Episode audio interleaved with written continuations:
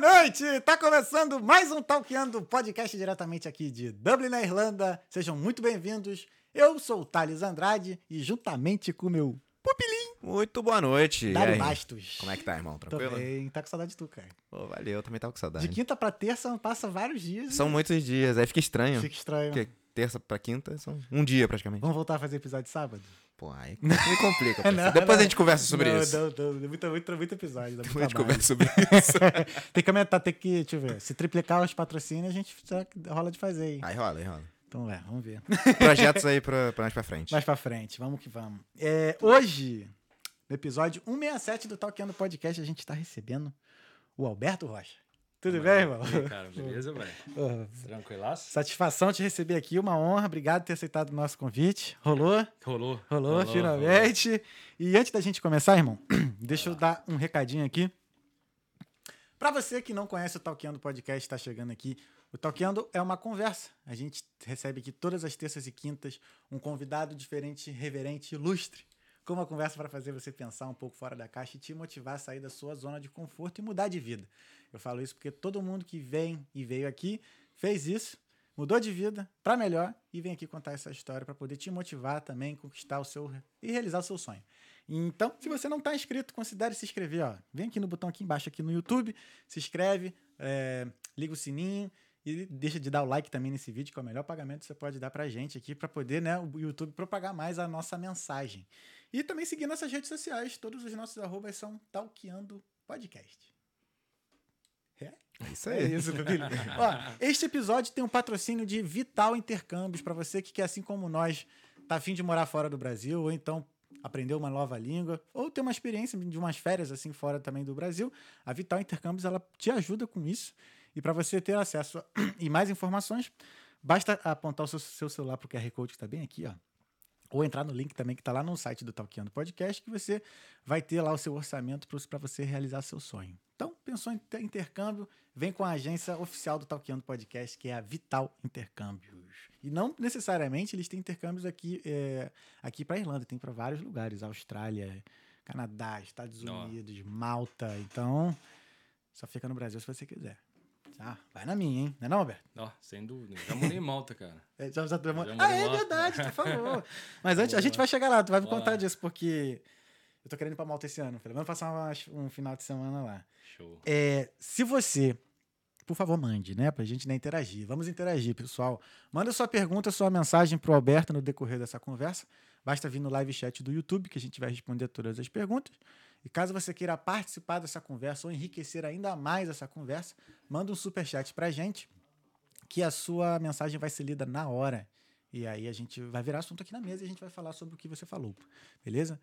É isso. Então, tem mais, tem mais mensagens, Pupilo? Tudo tranquilo. Tudo na paz. Podemos começar. Na paz de São Jesus. Amém. É nós. Vamos vamos. Nosso convidado de hoje é o Alberto Rocha. Ele é de Juiz de Fora, Minas Gerais, barra Rio de Janeiro. Brincadeira. Ele de, ele de- Rio Grande. de Juiz de Grande Fora, Rio. Grande Rio. Ele é fotógrafo e videomaker. E no último final de semana ele ganhou um assistente novo que fui Não. eu. A assistência foi top. Gostou, Foi gostou? top, foi top. Falei, É, falei, pô. é. Aí o próximo que eu vou botar de assistente também, ó, tá aqui, ó. É nóis. Que maneiro, eu dei participar de podcast e ganhar dois assistentes tá? Cê- Melhor, melhor. Três, Cara, né? O dia inteiro gravando. Tua rotina é essa mesmo, cara, hoje em dia? É isso, cara. 100% isso. É fotografar, gravar, vídeo. É isso aí, E cara. tu sempre trabalhou com isso? Não, cara. Mas primeiramente, obrigado. Ah, é, já saí já na É. conversa aqui. Olá. Eu queria agradecer também, né? Obrigado, mais uma vez aí você obrigado tá, tá aqui pelo, com a pelo gente. convite. Obrigado por ter ido lá dar moral na assistência também. E eu trouxe um presente aqui pra vocês. Saudação rubro-negra. Ai, que merda. Foi lógico. Hoje tem, isso aqui é Flamengo. tá. Cara, como você foi na Islândia, a gente vai falar da Islândia. É. Eu trouxe uma parada aqui pra vocês, que é Caralho. uma das fotos minhas lá da Islândia. Aí, olha. Tá coisa linda. né? Isso aí foi uma, uma foto lá da- de uma vila chamada Vik. Uhum. É, e tem os lupins, que é tipo de- esse tipo de planta Sim. que não é nativa da Islândia. Na verdade, hoje em dia tem uma praga lá. É. É, foi implementado nos anos 90 como uma forma de ajudar a enriquecer o solo, para tirar o nitrogênio do solo. Tá dando pra ver? Show. Nitrogênio do solo. Isso, a tirar o nitrogênio do solo para fazer com que o solo se tornasse fértil. E, e hoje tá, a cada ano cresce um metro por ano na, na, na paisagem da, da Islândia. Então se tornou meio que uma praga. Nos anos 90 eles levaram para lá, todo mundo recebia um saquinho em casa com, com, com a semente para poder plantar no jardim, essas coisas assim. E hoje em dia tá uma praga lá. Aí agora o que? Eles querem tirar agora? Eles querem tirar de lá. Que tá acabando com, com o, o, o- a landscape de lá, Aham, né? sim, a sim, paisagem. a de- paisagem. De, lá. É, exatamente. Cara, que- esse, esse tipo de igreja aqui é uma igreja muito tradicional na Islândia. Você vai tirando da capital, né, Reykjavik, que tem uma, uma catedral. Eu fui, eu passei por lá. Isso. Aquela catedral parece futurística, né? E- Ela é inspirada no- na- nas, nas pilastras de basalto, basalto né? Uhum. Da, da- da região. Então, por isso que tem aquelas. Parece basalto Uhum. mesmo a catedral. Mas, fora isso, todas as vilinhas têm, essa, tem esse tipo de igreja lá. Bem legal. A Islândia foi o lugar mais incrível que tu já foi? Tu já foi muito. Sim, a Islândia. Só, só eu Aham. vou responder sua pergunta, foi mal. E eu trouxe isso aqui também, cara. São três. é, são fotos da Islândia também. Uhum. São três greeting cards. Que aí eu vou deixar por conta de vocês para sortear pra galera Tá, que são inscritos Onde é no, no canal de eu mostro? Isso aqui? vocês. tá. Na verdade, Alberto, a gente tá prestes a começar meio que um. Uma parte, como é que eu vou dizer, de membros. E aí eu vou. Eu quero sortear coisas dos membros e tal, umas coisas legais assim, ó. Caralho. hum. Então, um é Black Sand Beach. Não, essa praia aqui foi aquela que te, eu te mostrei. Eu, fui, É. eu, tava, eu passei nessa praia aqui no aniversário do meu pai. É. Aí eu botei lá, escrevi na areia, assim. Uhum. Maneiro. Na areia lá, feliz aniversário, pai. E eu queria. E uma das coisas que eu mais queria, queria ver na, na Islândia foi era essa praia É. mesmo de areia preta. É lindo lá. Caralho, Essa é, uma, essa é uma montanha no meio do nada. Não sei o nome da montanha, sinceramente. A gente tava passando na estrada e o Vai. tempo tava lindo. Foi, Não, o que tu mais vê lá é montanha e cachoeira, né? É. E as montanhas parece que estão se esfarelando. Sim, tu teve essa sensação? sim, sim. Um monte de pedra caindo assim. É, cachoeira, é, tem mais de 10 mil cachoeiras assim. É. É muita muita, coisa. cara. É muita coisa. É muita coisa. E esse é um arco famoso que tem lá. Até tem um, um clipe do Justin Bieber que ele filmou sentado na ponta desse arco. aí. Caraca. Qual é essa altura aqui, tu sabe? Dá mais ou menos é, 80 metros de altura. Ah, não é tão alto, não. É. Eu fui num da, na Noruega, 600 metros. E o Nossa. outro, aquela pedra suspensa, é mil. Nó. Muito longe. Medo do caralho que deu. Cara, É me lindo. livre. Lindo, lindo, lindo, lindo. Mas aí te respondendo, cara, sim, a Islândia é o lugar mais incrível que eu já fui. Meu Parece um outro, parece que é outro planeta. Eu digo que é a- o início do mundo tá ali. É, Se quiser estudar o início do mundo, né, como que o mundo foi formado, tá ali. tá ali, tá ali. Porque é, é bem é bem cru, quando a gente pensa que é um país feito de vulcão, basicamente, né? É, vulcão e gelo. Uhum. Então tudo que tá ali, quando tem as erupções, tudo emerge novo, né? Das entranhas do globo. Eu fui num lugar lá que parecia que você pegou uma massa de bolo e jogou assim na mesa, assim, por exemplo. Você pegou uma massa de bolo e você jogou na mesa, né? Aham. Aí a massa foi, flui, foi né, espalhando e ela congelou. Aham, Não, tem vários lugares lá são assim. assim. Parece que Nu- Nunca foi tocada, do jeito É. que, né? Não teve interferência humana nenhuma. Do jeito que, que saiu, Saiu, de lá, tá lá, ficou. tá lá. ficou. É, exatamente Não, foi- assim. Tô, louco pra voltar lá. Louco E, pra voltar e lá. assim, você foi no inverno, não é isso? Foi, no, foi em setembro, mais ou menos, ali. Acho que é início, final de verão, né? Final de verão, é. Foi. É, Eu fui no verão, quero voltar no inverno, que é completamente diferente. Pô, mas inverno deve ter lugar que tu não vai poder ir. Tem lugar porque é, é complicado. Todos os Uhum. locais, na verdade, são complicados de ir. Não sei se você lembra, notou na, na, na estrada, tem uns postes de tem 3 metros de altura, Uhum. que é para sinalizar na época do verão onde que é a estrada, porque neva tanto, né? Porque Sim. tem que sinalizar lá. Eu lembro que quando a gente pegou o motorhome, tinha uma cartilha lá para ficar dizendo para ficar alerta no, no forecast, porque, porque ó, forecast because, porque pode ter risco de ventania. E aí o vento podia derrubar o, o motorhome. Então a gente vai ficar ligado, porque é justamente porque a gente tá com o motorhome. Sim, sim. Bizarro, cara. Caraca. Mas eu passei por uma situação dessa no meu antepenúltimo dia, se eu não me engano. Uhum. A gente foi naquela chamada Vestra Horn, que é uma, uma, uma montanha famosa que tem lá, Uhum. que também fica numa outra praia de, de, de Black Sand Beach. Todos lá tem Black Sand Beach, né? Uhum. todos de areia preta. É, a gente, duas horas antes, tinha uma tempestade, é, vento de 120 km por hora. A gente dentro da van, a van com seis pessoas, mais equipamento de fotografia e tudo, pesada. A van balançava de um lado para o outro. A gente ia acampar em uma em uma, uma- um camping que fica perto dessa Vestra Rhone, chama Viking Café, um camping que tem lá, que inclusive tem uma, uma espada Viking que eles acharam lá de 1.200 anos de idade. Que isso, Eles cara. acharam e tem no café lá de pendurada lá, bem legal. A gente não pôde ficar porque era um camping aberto Aham. e o vento batia na montanha e voltava. Então, se montasse uma barraca lá, você subia junto, igual uma pipa. Sim. E, cara, a gente ficou duas horas dentro da van acompanhando o aplicativo e duas horas depois o tempo limpou, céu azul, não tinha um vento. Bizarro, né, Bizarro, bizarro. É, pra quem reclama da Irlanda que, que o tempo muda toda hora, É. né? Na Islândia, então é Vai lá. segundos, né, cara? E eu dei muita sorte, que eu fiquei 10 dias, né? Foram 10 dias a gente fazendo scouting, exploração. A gente fez, começou, saiu de Reykjavik, subimos para o noroeste, que eh, chamam de West Fjords. É uma região que não é tão explorada por fotógrafos, por no acesso não ser tão fácil.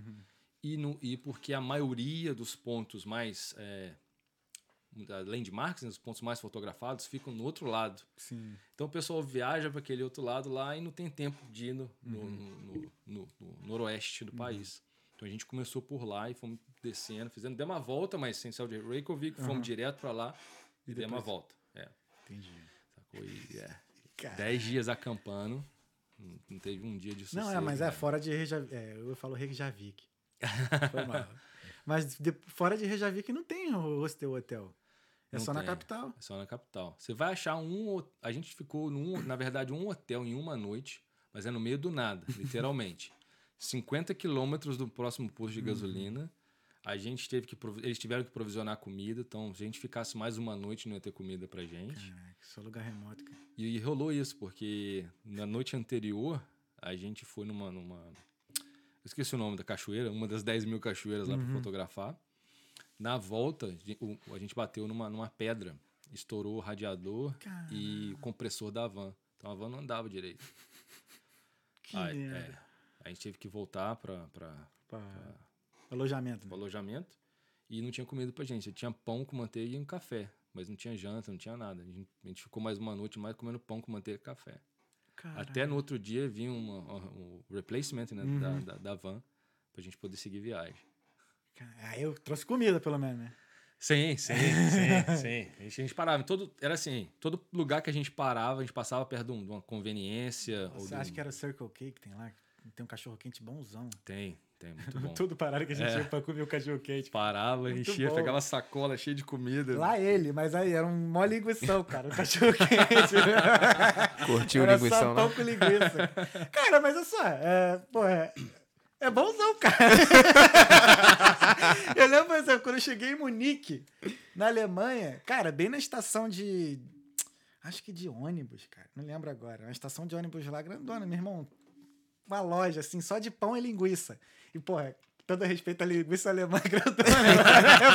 É mó linguiceta. Cara, e os caras comem assim, linguiça com pão puro, né, e tal, e, e ketchup e tal, não sei o que. É. Mano, bonzão, cara. E Aconteceu comigo em, em Viena. E foi fazer uma, tipo uma baldeação, né? Foi para foi da foi para Viena e de Viena foi para a República Tcheca. Aí o- a estação de ônibus bem no centro de Viena mesmo, debaixo de um viaduto que é a estação de, de ônibus e tinha um um lugar lá que vendia cachorro quente, sanduíche, as paradas assim desse jeito também. Cara, quando tu vai em, em lugares assim, o que que tu, o que que tu busca? Tá ligado? Qual é o teu foco, assim, É. quando tu vai fotografar paisagem, por exemplo? Cara, a primeira coisa quando eu vou em locais diferentes assim, é fazer um scout ou já ter uma O que que é scout mesmo? Ah, desculpa. Scout é fazer exploração. Ah, tá. Então, por exemplo, quando você- eu recentemente fui na Escócia também, Uhum. a gente vai falar. é, eu fui lá para fazer um reconhecimento do local. Para a gente poder é, voltar em algum outro momento, já tendo uma noção do que explorar Ah, entendi. com mais tempo. Entendeu? Então, por exemplo, em Vic não, que é essa foto da igreja não, porque é um local bem Uhum. famoso, mas em outros locais que eram mais remotos, você vai lá a primeira vez, você reconhece, tem uma ou duas, três composições de uma foto, Uhum. mas você tem uma noção da próxima vez que você voltar, o que, que você pode esperar de lá, de repente você Ah, achar uma entendi. composição diferente. Às vezes achar um café mais próximo, um restaurante. Entendi. Então é uma coisa bem, bem exploratória mesmo, é explorar mesmo Uhum. um, um local, fazer a pesquisa desse local, entendeu? Então dentro do termo de fotografia funciona não só para expedições assim de, de- de longo Uhum. prazo, mas às vezes um dia, por exemplo, recentemente eu fui perto da minha casa, tem uma montanha lá que tem um lago glacial. É o maior lago glacial da, da Irlanda. Eu nem sabia que tinha isso aqui. É. Chama Lá em Wexford? Comishigam, não, em Waterford. É, tu mora em Waterford. Né? É, é. Ele mora em Waterford. Preciso avisar aqui. Ele não, é de, ele não está em Dublin, sou- está em Waterford. Waterford. Depois a gente fala de Waterford. É. Waterford. E o lago chama Comishigam. Com Michigan. Ah, acho que já, eu já ouvi falar desse lago aí. Acho que esse bobear já até fui. É. Não tô ligado. Cara, são tipo, quase duas horas de subida, uma hora e meia, duas horas de É subida. aquele lago que, que tem a trilha em volta? Isso, Ah, eu já fui lá, pô. isso, isso. Eu quero ir lá de novo pra levar minha prancha de stand-up. Isso, isso. Nossa, lá é maneiro E demais. são o, o loop todo, né? A volta Aham. toda acho que são cinco horas e meia. Você sai da, da, da base, Aham. vai dar a volta lá no topo da montanha, ao redor do lago Uhum. e volta. São cinco horas e meia o loop todo. Caraca, Mas se eu você tô- chegar até o lago, é mais ou menos uma hora e meia, duas horas. Eu pensava que fosse menos, cara. Porque olhando assim, do, do- quando você sobe, que você chega no lago, né? Pô, você, você olha assim a volta, parece que é bem menor, mas. É. Mas é porque a trilha, né, vai te Aham. levando. Ele tem que, acho que 300 metros de altura a, a montanha atrás do lago. Ah, Então é uma subida bem. Pode crer. É que você anda bem devagar, na verdade. Uhum. Nem a distância, mas é porque você anda bem devagar. É bem perigoso quando você dá a volta nele todo. Você anda bem na beirada mesmo, assim. Da... Ah, então, então provavelmente eu não irei. Porra, tem maior medo de altura. E tem uma história legal lá, cara, que teve um veterano da Primeira Guerra Mundial que, quando voltou da guerra, ele se abrigou lá e morou o resto da vida até morrer lá. Que isso? Numa caverna lá em cima lá. E a caverna existe até hoje? Existe, existe até hoje.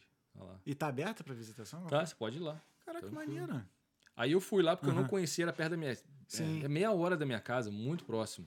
Sim. Eu não conhecia, então eu fui primeiro sem equipamento nenhum, só para eu ver quanto tempo eu demorava Uhum. para subir, para ter uma noção de, por exemplo, porque eu gosto de ir muito quando o sol nasce ou quando o sol se põe. Nesse caso seria o sol nascendo, que é a posição exatamente do lago. Uhum.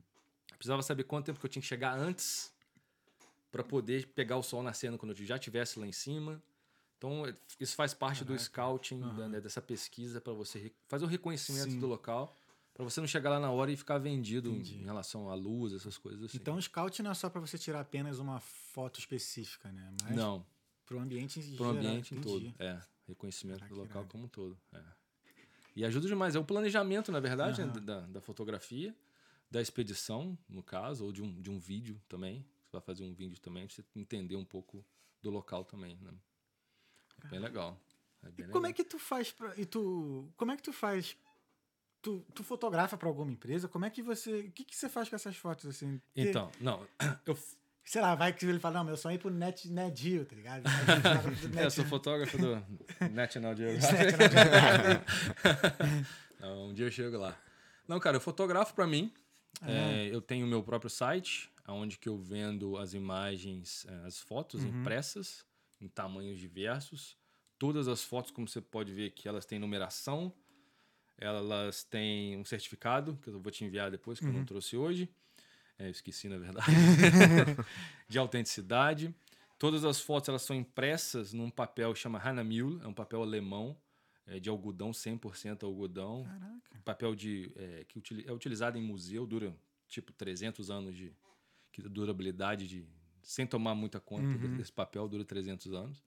Então, é, eu vendo no meu site é, e também vendo é, em quando faço exposições, vendo em exposições também. Isso é a parte de, de fotografia de paisagem. Agregada à fotografia de paisagem, eu tenho o meu canal no YouTube também, aonde eu mostro as minhas viagens, eu mostro, tem a série lá da Islândia lá de nove episódios que eu fiz. Uhum. Ainda não parei pra ver. É. Ainda não, não parei pra ver mesmo não. É bem, bem legal. Tem- sou bem orgulhoso dela. nove, porra, nove Nove episódios? episódios. Quanto, quanto tempo cada episódio? Meia hora? Ah, não, menos média de 15 minutos. Ah, tranquilão, É. pô. Não chega a demorar, não, porque eu também não gosto de vídeo muito longo, Uhum. não. Não, 15 minutos é bem, É bem. aceitável. É dinâmico. É. É dinâmico e você fica esperando o próximo. Já dá pra assistir, né? Fazer o. Uhum. Dá pra maratonar Dá então. pra maratonar. Eu exatamente. vou ver, agora eu tô mais curioso. Não É. cheguei a ver. E são nove episódios do, do, do- do primeiro dia, o último dia. Uhum. É bem, bem, bem, bem legal mesmo. É, e agora vai sair um- uma nova série da Escócia também, que eu fui pra Escócia, na Isle of Skye. É bem legal. Todo lá. lugar que tu vai, tu faz uma série. Eu faço uma série. Eu faço uma série. Por mais que no futuro, igual, por exemplo, eu vou voltar pra Islândia, eu vou Uhum. voltar pra Pra, no ano que vem vou, vou fazer um workshop lá, vou dar um workshop lá. Uhum. Então por isso que dessa vez eu fui para fazer um scouting, foi eu e um outro fotógrafo amigo, Paulo. Caraca, Paulo 10 dias de Rosário. scout, né? Tu Né? ficou quantos dias lá? Na Escócia foram cinco dias. É. Ah, tá. O scouting, pessoal já tava com a cabeça na, na Islândia. Não, né? na Islândia foram dez dias, 10 é. dias, é. Mas na Escócia foi o For- scout. Foram cinco, é. Cinco, cinco, caraca. Cinco dias, é. Então, foi eu, um outro amigo, Paulo Rosário, Uhum. fotógrafo, mora na Alemanha. E a gente foi para fazer esse scout, reconhecimento, que no ano que vem, em maio do ano que vem, a gente vai fazer um workshop lá para né, pra fotógrafos, Uhum. iniciantes já profissionais, ou quem quiser, quem quiser participar. Caralho. É, vai ser lá. E tu começou fotografia aqui ou lá no Brasil? Cara, eu comecei aqui. Aqui. Aqui, é. Exatamente. É. Eu lembro que a gente conversou, tá aqui há... Quantos anos tá Vou aqui? né? fazer quase 10 anos. Vou fazer 9 anos. Nove anos, Nove é. anos, é. 9 anos. Caraca, mano. A Irlanda transforma mesmo. Tu- Transforma. você não é o primeiro que, que, que mudou de área. Não sei, qual, tu é, qual era a tua área mesmo? Então, cara, eu tenho. é, comecei minha formação em fisioterapia. Caralho. Nada a ver, velho. É muito bom, cara. Isso é muito bom. Nada a ver. Que maneiro. É. Só que para poder pagar a faculdade tinha que trabalhar, né, bicho? Não, não- não passei, não era inteligente o suficiente para poder pra pública. Para fazer particular, tinha que pagar a faculdade e tinha que trabalhar. Então eu comecei a trabalhar na área de vendas, onde que você tinha um salário fixo mais comissão. Aí eu Aham. desenvolvi minha carreira na área de, de vendas, De de, vendas. geral. Antes de eu vir para cá, eu trabalhava na empresa de TI como vendedor ou é, como é que fala um nome mais mais é, é, mais chique, que é, é gerente de contas. para quem não quer falar vendedor, É, eu sou gerente, gerente de, de contas. Vendedor. E antes de eu vir para cá, era isso que eu fazia lá, bicho. Onde que eu, meu background todo, né, nessa área. disso. Aí chegar aqui. Não... Mas Então, o que, que te fez mudar? então, cara, a minha família, ela tem um, um histórico de arte. Assim, não é, não é, nunca foi como é pra mim hoje, como é pra minha irmã. É, A minha avó, ela era pintora, ela fazia é, como hobby, é, é, como é que fala? Óleo em, em canvas, aham. só que com espátula, ela não usava pincel, era uma espátula. Então é uma técnica bem, bem refinada. Sim. Então gera uma textura, então é, é bem interessante. Caraca, muito mais foda. É.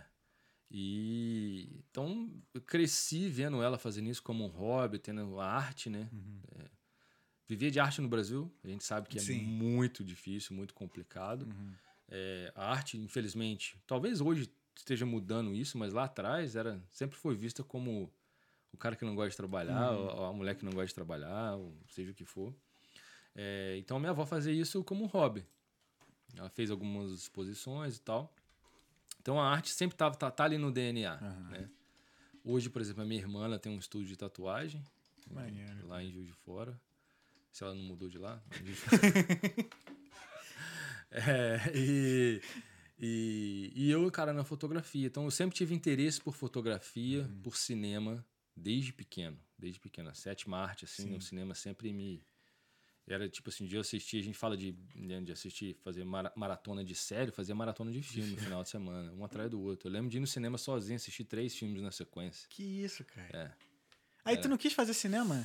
Foi pra fisioterapia. É, por- exatamente para essa questão de arte, né, não tinha aquela, Ah, saquei. aquela conexão de, tipo assim, arte Como provedor, né? como provedor. Pode crer. Exatamente. Pode crer. Como provedor. É, essa é a, é a falta que faz, né? Uma referência, tipo, na, na família, assim, ou bem próximo uma pessoa que vive de arte, né? Exatamente. É bem exatamente. difícil. Aí acaba a gente fazendo a gente não acreditar também. né, cara? exatamente, exatamente, exatamente.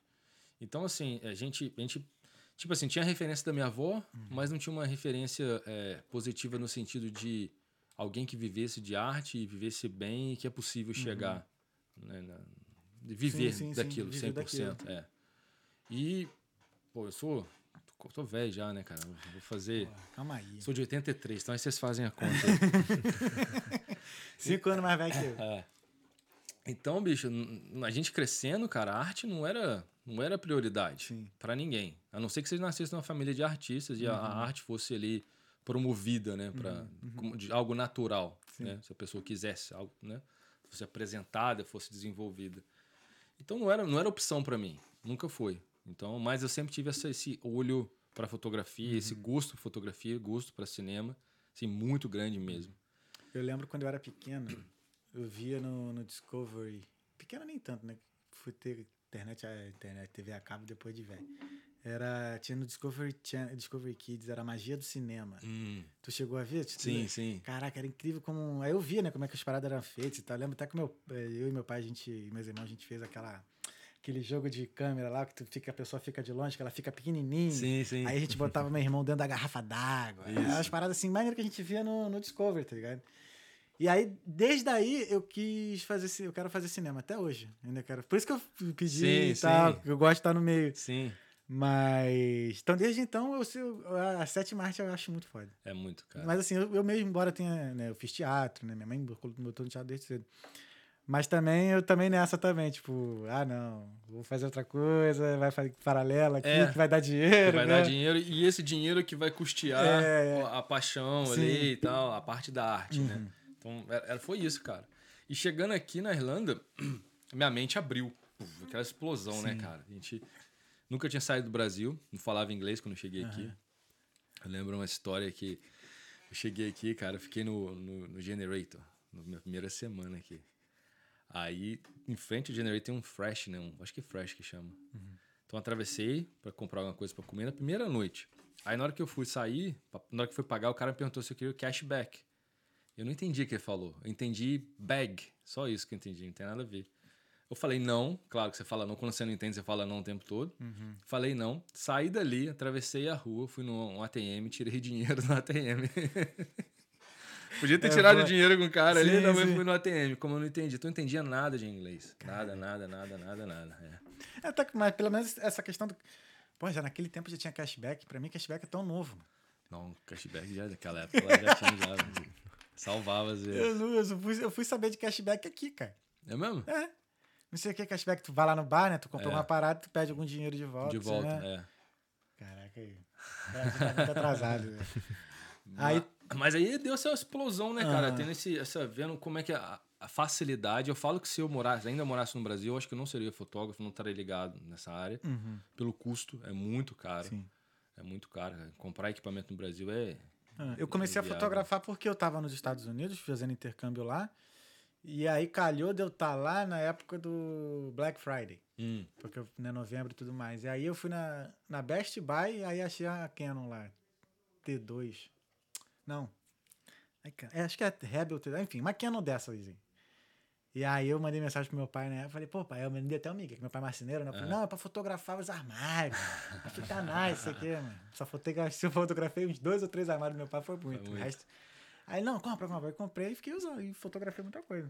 não, Foi dali que legal. eu comecei, tipo, nunca fiz curso, assim, não. Peguei, fotografava e eu imitava as fotos dos, caras, né? Sim. Via as fotos assim, maneiras e fazia igual. Mas é assim, velho. É assim que a gente, a gente começa pra aprender, ter noção Uhum. de fotografia, ter noção de composição, de luz. É. Tinha umas fotos tão maneiras, assim, que eu gostava tanto, que eu mandava mensagem pro fotógrafo. Eu falava, pô, irmão, vou fazer. Eu Fazer igual. imitei aqui tua foto, ó, fiz igualzinho, mas mandava os caras, o cara gostava. É. É legal. É uma, eu me sinto, se alguém fizesse comigo, Uhum. nunca, nunca fizeram. Mas se alguém fizer, eu fico orgulhoso, pô. O cara gostou da minha foto, Uhum. quer copiar. É, e foi bem simples a foto, era a foto era, era preto e branco. E era uma, de uma, uma, uma mulher fazendo assim. Hum, E aí tava focado na mão dela e desfocado no rosto. sim. Aí tinha um, aí eu tava, pô, foi até no, eu tava no camarim do Naldo nessa época. e aí eu pedi lá pra Paulinha, uma menina lá que era branquinha, né, da mesma cor da mão, eu falei, Paulinha, faz, a, faz assim. Então ela foi, fez, eu fiz a foto e mostrei pra ela, depois ela ficou felizona, até porque eu botei ela na foto, porque eu Então tinha foto de pessoas é, especiais. é. aí ela gostou, aí eu fui mandei essa foto lá pro fotógrafo. Acho que era um fotógrafo americano, um negócio assim, um gringo, era um gringo. Aí, pô, aí foi daí em diante, cara. Só fui imitando mesmo, aí ficava perguntando pra todo mundo, né? Que vinha com uma lente mais top. Qual é? Que lente é essa? Que não sei o quê. como é É. Aí era assim, aí foi assim. Mas é, cara, assim que a gente começa, cara. A gente vai aprendendo e foi assim que eu comecei também. Eu fiz faculdade de, de fotografia aqui no, fin- no final, mas eu já tinha começado a fotografar, já tinha uma noção básica de fotografia. Aí eu fiz a faculdade só por questão de orgulho mesmo de falar, ah, fiz. É. Mas o que, que você aprende na faculdade de fotografia? assim? Muita teoria. Muita teoria. Muita teoria, história da fotografia. Teve uma coisa que, é, por exemplo, dentro da área da história da fotografia que deu aquele, daquele boom na cabeça, assim, que é, blow, blew my mind, né? É, que é a câmera obscura. Eu vou falar no câmera Não. obscura. Não. É o princípio da fotografia, como a fotografia Ah. começou. Uhum. O que que é o câmera obscura? Quando a gente pega uma caixa como o corpo de uma câmera, dentro dela é completamente escuro, Escuro. não tem luz nenhuma. Então o sensor ele capta a imagem a partir do momento que entra a luz ali, certo? No princípio da fotografia era a mesma coisa. O princípio é o mesmo, né? Até hoje. Só que era simplesmente tipo uma caixa de sapato, vamos assim dizer, toda vedada, sem nada. E na hora que atrás o filme, e na hora que entra a luz, aquela, aquela luz entrando gera uma impressão naquele filme ali. Então você tem uma, uma, uma fotografia impressa, vamos assim dizer. O câmera obscura é você dá é, uma. é, como é que fala? Aumentar a proporção disso. Então, por exemplo, aqui nessa sala, a gente pode lacrar tudo isso aqui, deixar aqui completamente escuro, completamente escuro, nada de luz. Aí na janela, você faz um buraquinho pequenininho, do tamanho de uma caneta Bic. Aquela luz, ela vai refletir na parede tudo que tiver acontecendo do lado de fora em tempo real. É como se fosse uma câmera que tiver acontecendo. Só que você vê de cabeça para baixo, por Sim. causa da... Se você botar a lente, ela vai e, e põe, põe, põe para cima de novo. Então ela vai... Tudo que tiver acontecendo ali fora, você consegue ver na parede aqui, ao vivo. Sem você precisar abrir janela, sem nada. Então esse é o princípio da, né, da fotografia e é o, é o câmera obscura. Então é, é bem legal, cara. A gente fez isso na sala, a gente vedou a sala inteira, não dava para ver nada dentro da sala. A gente abriu só um pouquinho, só para ter noção de onde estava todo mundo, fazer o furinho, depois lacramos, pum, fita isolante, pum, breu. Aí a gente abriu o, o, o buraquinho com a, com a fita, aí a luz entra no buraquinho pequenininho, ela puf, abre e, é tipo um, um projetor. Projeta tudo que tá de fora, projeta dentro da sala. Porra, agora eu quero estar nessa sala que eu quero ver essa porra. É muito legal, velho. cara. Você pode fazer, cara, em qualquer, você, qualquer lugar que não tem nenhuma luz, você faz isso. Você faz isso. Eu tô com vontade de fazer essa porra. Caraca, É muito e legal. como é velho. que a a foto é gravada? Eu fico imaginando antigamente, sacou? Sim. Como é que a foto era gravada, assim? Eu lembro que né, tinha aquele queimada, né? O cara botava na. Né, Isso. Isso. É, Caraca, o cara botava o rosto dentro de um cobertor, assim, aí queimava aqui, assim, pra poder dar luz. Né? Eu vou dar um exemplo bem, bem esdrúxulo, Uhum. só pra a gente, pra galera que tá assistindo e a gente também dar uma visualizada. No, no- que eu sou bem visual nas, Uhum. nas coisas. Então imagina que você tá dormindo, tá lá por um tempo, seu olho fechado, Uhum. E de repente você abre, seu olho rapidão assim, tem luz, e você fecha de novo. Na hora que você fecha de novo, tudo que o seu olho foi capaz de registrar, você consegue, você, você, você projeta aquilo, você Sim, consegue, sim. você vê tipo uma sombra quando você tá de olho fechado, É. tá ligado? É mais ou menos isso que, que, que, que rola né, dentro de uma câmera fotográfica de hoje, mais moderna, Uhum. ou uma, uma, uma câmera mais antiga. Então, a ausência de luz, entrou luz, registrou, gravou em Uhum. algum tipo de material, ah, grava aquilo ali. Depois você pega aquele material, no caso das, das fotografias antigas, e utiliza os, os químicos para poder revelar Uhum. aquela imagem. Porque a princípio é um papel em branco, não tem nada, você não vê nada, ou às vezes você vê alguma linhazinha. Fora disso, na hora que você põe no químico, ele começa a revelar a imagem. É muito, é muito foda. Eu acho que você já viu isso acontecendo. Aquelas fotos que a gente tirou na Polaroid. Que sai papelzinho. Ah, não, Isso. sim, sim, sim. é sim. praticamente a mesma É coisa. a mesma É. coisa. é. É, exatamente. Inclusive lá no meu canal tem, uma, tem, um, tem um, um vídeo, o último vídeo, eu fiz com uma fotógrafa brasileira que mora aqui, a Milena Perna, Pernacova. Ela tem uma técnica de, de. chama blueprint de impressão. Então ela faz as fotos em câmera digital e ela transforma aquelas fotos num negativo, numa impressão, num, tipo num plástico, e ela faz a revelação da foto é, utilizando luz UV, joga no, no químico. Ela faz um, tipo assim, um processo não inverso de revelação, mas faz a foto digital, imprime essa foto digital num papel transparente, num plástico transparente, passa o- um químico num papel, papel branco, onde aquela foto vai ser revelada, coloca os dois juntos, um, um sobrepondo o outro, e coloca na luz UV. A luz UV vai transmitir, é, vai é, transmitir não, vai passar, né? É, vai fazer o, o- o- vai gravar o que tiver registrado ali do, do plástico para o papel é, e depois ela coloca no, no papel, no- nos químicos e revela. e, e num tom azulado, que é o cyanotype, chamado de cyanotype, impressão cyanotype. É tipo aquilo que a gente vê nos filmes dos caras, tipo detetive. Já viu? Isso. Aí os caras botam numa sala que é toda vermelha, aí é o enche o room. Uhum. tanque de não sei o que lá, aí, aí depois só vê os papéis pendurados assim, aí depois isso. revela. Eu sempre quis fazer isso. Já É, fez isso já? Darkroom, já. Na faculdade você faz isso. Ah, porra, eu sempre quis fazer isso, meu irmão. Na faculdade você faz isso. In- inclusive em Dublin tem um laboratório de. de, de dar- tem um darkroom que você aluga. Então, se você faz fotografia em filme, você pode ir lá revelar você mesmo.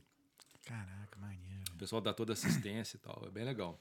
Às vezes eu tenho vontade de comprar uma câmera dessa, assim, retrozona de filme, aquela bem antiga, assim, pô, acho, além de ser bonita pra cacete. Mas, assim, por causa dessas fotos de filme, que ela tem um, uma pegada maneira, essas fotos. de- Tem, cara. Tem um, Tem tem um- um... retrô, tem uma. Tem uma. Voltar à essência da fotografia. Entendeu? Tem, tem muita gente que eu, que eu sigo, que eu conheço, fotógrafo já renomado internacionalmente, que a galera trabalha com a câmera digital no dia a dia, mas na hora da diversão vai pro, pro filme. É, Porque você volta à essência. Porra, pegar o filme, fazer a revelação, ir pro da- dark room, poder fazer. Né? A revelação é Sim. feita no dark room, é bem. É, eu tenho, Bem eu legal, tenho uma, uma relação assim, é, sei lá, um pouquinho carinhosa com foto. Eu lembro que quando eu era pequena, que a gente tinha aquelas fotos que a gente olhava assim. Lembra? Cara, Uhum. isso era muito É. maneiro. E aquele monte de fotinha, Hoje né, fotinha cara? É. assim. Tu chegou a pegar isso? Eu tenho lá em casa. Tu tem? Tem. Cara, isso aí parou e acabou, né? Eu- Acabou, cara. Você botava contra a luz, né? É. Pra poder ver, é. é Bem Cara, legal. E tinha uns que você girava. Não era isso? Tinha uns que você girava, tinha- às vezes tinha mais de uma foto em Uhum. um, você girava ele, era uma outra foto, uma coisa assim. cara, essas coisas se perderam no, na, Era no tipo um tempo. prismazinho, Aham. não era isso? Sim, sim, Era sim. tipo um prisma, é. é. Caraca, já tive várias. E já, já teve algum lance assim, ilustre de foto, assim, que tu não imaginou, que, sei lá, inesperado? Em qual sentido, assim, de Sei lá, acontecer? mano, de acontecer, é. Seu animal vir te morder, te morder, foi assim. Cara, assim, tem várias situações engraçadas. Tem uma. Eu fui fazer. Meu primeiro vídeo no canal. Tem até. Tá lá, rolou e eu deixei lá. Meu primeiro vídeo no canal, tô falando com a câmera e tal. Fazendo tipo vlog, bicho. E eu tava numa floresta e eu pisei numa carcaça de algum animal, não vi. Cara, eu levei um tombo, assim, mas um tombo. E eu caí em cima daquele, daquela caca toda lá, bicho. A calça, a camisa, toda cagada. Por que, que tu escolheu ir pra esse lado? O que, que te fez ir levar e como é que tu começou, assim, a fazer foto assim, de, de, de floresta, de, De animal- paisagem. de paisagem? É. Então, a foto de paisagem, a gente tava falando mais cedo hoje aqui, cara, que fotografia no geral, ela, ela é algo que me esvazia a mente. Então, na hora que eu tô lá fazendo uma fotografia de paisagem, é, porque eu não faço só fotografia de paisagem, eu faço fotografia de rua, faço fotografia né, de- é, comercial para empresas ou, ou para casamentos, ou primeira comunhão, né? A gente tem que pagar as contas, né? Sim, sim. Então, é. E, então, mas isso aqui, a fo- fotografia de paisagem, é onde é o meu refúgio, é onde que eu vou para esvaziar a mente.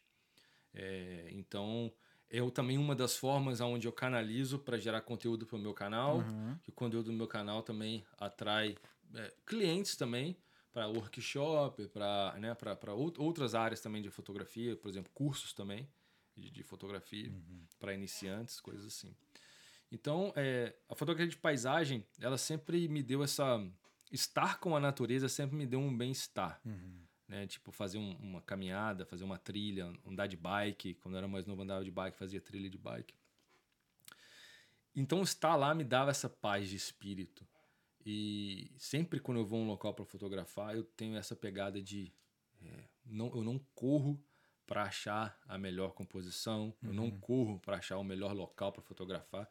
Eu, eu tiro um tempo para eu poder estar ali, para eu poder sentir a energia do lugar.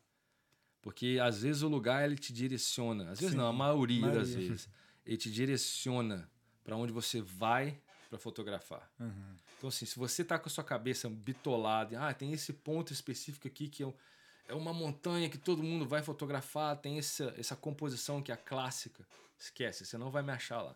Você vai me achar num cantinho. Essa, essa fotografia da igreja é um exemplo disso, Uhum. porque todo mundo fotografa essa igreja por trás. Porque atrás aqui é a vila. E tem aquelas famosas seis Hum. Sim. De- da Islândia. Sim, sim. Então, atrás dessa igreja, no alto, você vê a igreja, você vê a vila e você vê o Vila Então, essa é a composição que todo mundo vai. Eu fui num lugar embaixo da igreja, completamente diferente, mas antes de eu ir pra lá, eu fiquei uns 10, 15 minutos rodando, absorvendo o local, absorvendo a energia. Aí eu vou procurando, né, cara? E aquilo, a, a natureza vai encaixando as coisas na sua cabeça e você vai achando essas composições. Né? Por isso que às vezes, quando tem lugar que eu vou, que não dá vontade nenhuma de fotografar. Agora chega outros assim, caraca, Sim. que maneiro, né? Eu, eu costumo dizer que existem locais lindos, mas não fotogênicos. Aham. Então você vai lá, você pode fazer uma fotografia que vai ser só mais uma fotografia. Sim. Então você, você pode fotografar só pela obrigação de fotografar. Eu fui naquele lugar, então tem uma foto daquele lugar. Ou você pode deixar de fotografar É o que eu mais faço. E. É, não, mas não tem, eu não vejo problema em deixar de Uhum. fotografar, porque eu faço isso toda hora. Às vezes eu vou num local que não me dá aquela conexão É. de energia. E principalmente quando tem muito fotógrafo fotografando, não dá zero. É, Menos ainda. Porque tá todo mundo fazendo a mesma É. composição, a mesma coisa, né? Então, e às vezes não tem espaço para explorar, às vezes é uma beirada de uma cachoeira, alguma coisa assim, não tem muita coisa. E eu, depois que eu fui para Islândia, eu fiquei saturado de De cachoeira. cachoeira, é. Enjoa, cara. Enjoa mesmo. de Enjoa. ver. Então Nossa. você perde tipo assim aquele Deixa de ser uma parada nova. É, cara, assim. no primeiro dia tu fica, caraca, porque assim, as cachoeiras são bonitas. são lindos. Altas e tal. Tem umas lá que parece que a água vira névoa na metade dela. É. Mas é muita, muita, muita cachoeira, cara. Toda hora tu vê uma, ah, tem uma ali, então sei lá, sei lá. Eu lembro que a gente tava, quando tava viajando, as meninas estavam até. Ah, não, tá bom. Precisa ver, não. É, no começo vai cachoeira, cachoeira, vamos parar, não sei o que, tira foto. Aí Depois, depois, ah, ah, mais uma. Tem uma lá que eu agora não lembro o nome, acho que é The Devils. Alguma coisa, tem que em vez dela cair, ela sobe, né, por causa do vento. Hum, Então a queda vem e o vento passa por baixo dela assim e leva a água pra cima. pô, imagina o ciclo, né? A água sobe, né? Uhum. Tá ligado? É o ciclo do ciclo, Ciclo né? do Show. ciclo. Muito doido. Caraca, cara. É. Aí depois. Mas assim, o que que te. Assim, se você fosse resumir, o que que a Islândia te, te, te deu, assim? Cara, no a- geral. A, a Islândia me deu uma perspectiva de, de visão fotográfica no geral como um todo, Uhum. porque é, é, vamos assim dizer, é muito fácil fotografar na Islândia, porque é um playground, né, para um parque de diversão para fotógrafo. Só que achar, as, como, eu- como eu disse, achar essas composições diferentes não é tão fácil assim, porque é muito tentador ir para o óbvio. Sim. É muito tentador ir pro óbvio. Então lá eu, eu aprendi ainda mais sair dessa zona de conforto de ir pro óbvio e tentar achar o que não é óbvio na- dentro de, de locais bem famosos ou diferentes. né? É, então, assim, aumentou muito essa minha, minha- minha relação com a natureza. É, você tá num local, num local, como a gente falou antes, de parece que é novo, parece que surgiu agora, o mundo surgiu agora aham. ter essa conexão com a, a energia no geral na, na Islândia ela é essa relação de fogo e, e água E água. o tempo todo é assim eu nunca tive um local energeticamente falando tão diferente Uhum. eu falo que eu me senti em casa É, é. é eu me senti em casa parece tipo assim voltei pra casa uma parada assim Já, pensou, já que tu é descendente de. mas que eu sou um viking eu sempre falei isso sou- em alguma vida eu fui, um- fui, um- fui um- fui um viking Ah, Vai que. Vai que não foi. Vai, Vai- que foi. vai que-. Vai que não vai foi. que não foi Vai que não foi, é. Vai que não foi. Caralho. Cara, então me deu essa, essa. Cara, e me deu uma experiência. Cara, agora que eu entendi, Viking. Não Vai que não foi. Me deu uma experiência de, de, de percepção de local também, assim, muito. Exatamente por tentar, tentar sair dessa, dessa zona de conforto do óbvio, de fotografar o óbvio, você começa a, a desenvolver uma percepção maior dos locais, assim. Né? E não só para fotografia, mas para vídeo também. Quando Pode eu fiz crer. a série, assim, quando eu cheguei lá, no início, a gente era era era para ser um scouting também. Parte foi scouting. Vamos dizer assim, 60% scouting, o restante não foi scouting. Pô, tá de sacanagem. É. Aí com esse 40% tu me faz nove episódios de série no Rio.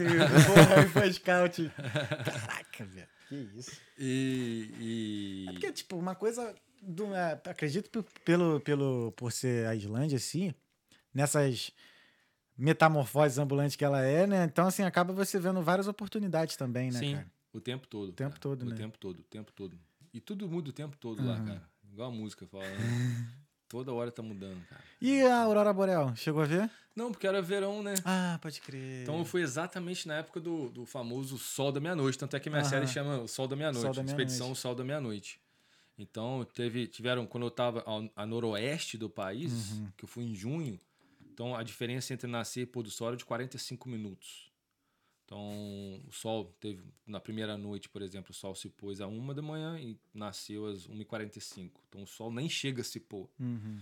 tem uma time lapse, não no meu canal, mas de um amigo que ele mostra o, o sol vindo, né? Tá o horizonte aqui, o sol vem, chega aqui na metade, ele sobe de novo. Caraca, é muito foda, cara. É muito louco. E o seu, seu cérebro dá aquela bugada, Sim, né? E é no verão, né? É no verão. E assim, um verão que não é verão, né? Uhum. Porque à noite cheguei a dar menos 3, menos 5, pegar, né? Menos 3, menos 5 de temperatura no meio da noite. Da noite, porque não tem noite, Uhum. sim, né? Sim, sim. É, durante o dia, o máximo, quem, o maior, a temperatura maior foram, acho que 11 graus. Um dia, assim, que tava bem sol mesmo, não tinha nenhuma nuvem, então o sol ajudava a aumentar A temperatura. a temperatura. É. Mas assim, tua mente. Tu conseguiu dormir legal? Sem noite? Cara, você consegue, você, é tão, você fica tão cansado, porque Ah. a, gente, a gente, a nosso ciclo era o quê? Como objetivo de cada dia era fotografar o nascer e o pôr do sol, Aham. como ele- eles eram bem próximos, então a gente saía de um ponto A para o ponto B, é, tudo que a gente, sendo que o objetivo do dia era chegar nesse ponto B, fotografar o nascer do sol e o pôr do sol no mesmo lugar, e tudo que a gente encontrasse no meio do caminho, que é a parte do scouting, é, a gente pararia para poder fotografar. Seja o que fosse, se fosse cachoeira, alguma, algum cavalo é, islândico, né? ou qualquer outra é, paisagem que a gente encontrasse, a gente parava para poder fotografar. É, então, assim, a gente chegava, sei lá, dependendo da hora que a gente terminasse, a- a- por exemplo, o nascer do sol, sei lá, duas horas, três, quatro, cinco horas da manhã, dependia do local que a gente estava no país, a gente ia pro, pro camping, dormia, acordava, sei lá, 11 horas da manhã, meio-dia a gente saía de novo e pro próximo lugar. Pum. E era, era essa a rotina, assim, a gente dormia umas 5 horas por noite, porque a gente tinha que carregar material, Sim, sim. né, car- carregar bateria, fazer backup de material para ficar no lado seguro da coisa.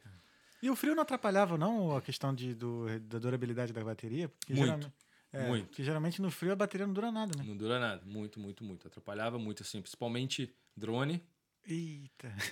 É. Teve um amigo que perdeu um drone, né? É, teve, teve. Aí foi no último dia, cara. A gente tava numa cachoeira que agora eu não me recordo o nome dela. É a cachoeira mais alta em, em queda. São Aham. 135, 138 Nem a metros. Goda né? Foz, não. Não, não é a Godafoz. A é a única que eu lembro, viu? É. Tem a Godafoz, tem a, a Det Foz. Det Foz. A Det Foz é a, a mais, a maior cachoeira em volume da Europa. Sim, Então ela não é alta, mas ela é larga. É tipo uma... Catarata do Iguaçu É, lá, tipo né? um caráter... Exatamente. E essa eu não me lembro, cara. Peraí, será que é essa aqui? Vai falando que eu, eu vou botar aqui que tem. Vai lá. Eu... E era tipo, sei lá, tava, tava de temperatura nesse dia zero grau, só que tava ventando, então a sensação era de menos 10. Então eu tava do. Aí teve esse camarada que ele cismou de subir o drone. Caralho. Ele tem um, tinha um, um DJI Mini 2, que não, Nossa. o vento tava, tava variando, né, entre 30. Na verdade, entre 15 e 60 km por hora, dependia Ah, não, a Goda Foz é essa aqui. Desculpa. Essa é a te Goda interromper. Foz, ela é mais, mais o- ovalzona, assim. Aí, ó, pra quem não conhece a Goda Foz, ó. É. Tá dando pra ver? Agora sim. Então, cara, ali cismou de subir o drone. O drone subiu e foi. Nunca mais voltou. Falei não deu pra não, recuperar a imagem, né? não dá. Não dá. Pô, quem achou o drone se deu bem, né? deu bem. Te deu bem. O meu, o meu eu não subi, eu tenho, eu tenho um, um mais robusto. Uhum. Ele é bem mais robusto, ele, ele aguenta até. Ele voa até 70 km por hora, então ele aguentaria ventos de até 60, vamos dizer assim, que eu preciso ter uma margem ali para poder vo- né, Voltar, né? voltar contra o vento. É, então, é, não subi com ele de jeito nenhum, com, com medo. E porque era um vale, né? Uma cachoeira e um vale. Então, o vento ali, ele não só vem de cima, mas como ele bate, ele desce e sobe de novo. Então, o risco era muito grande. E a sensação de menos 10. Tava lá fotografando, fiz uma foto. É o meu último episódio da, da série lá. Fiz uma foto, entrei pra van. Assim, eu sentindo dor nos ossos de frio mesmo. Liguei o ar quente da van. E comecei a ficar tonto, cara, porque o ar quente da van, com o meu corpo muito gelado, o sangue começou a circular mais quente no corpo e começou a chegar no cérebro mais quente, eu comecei a ficar tontão dentro da van. Caraca, cara. E eu falei, não, daqui eu não saio nem a pau mais. não.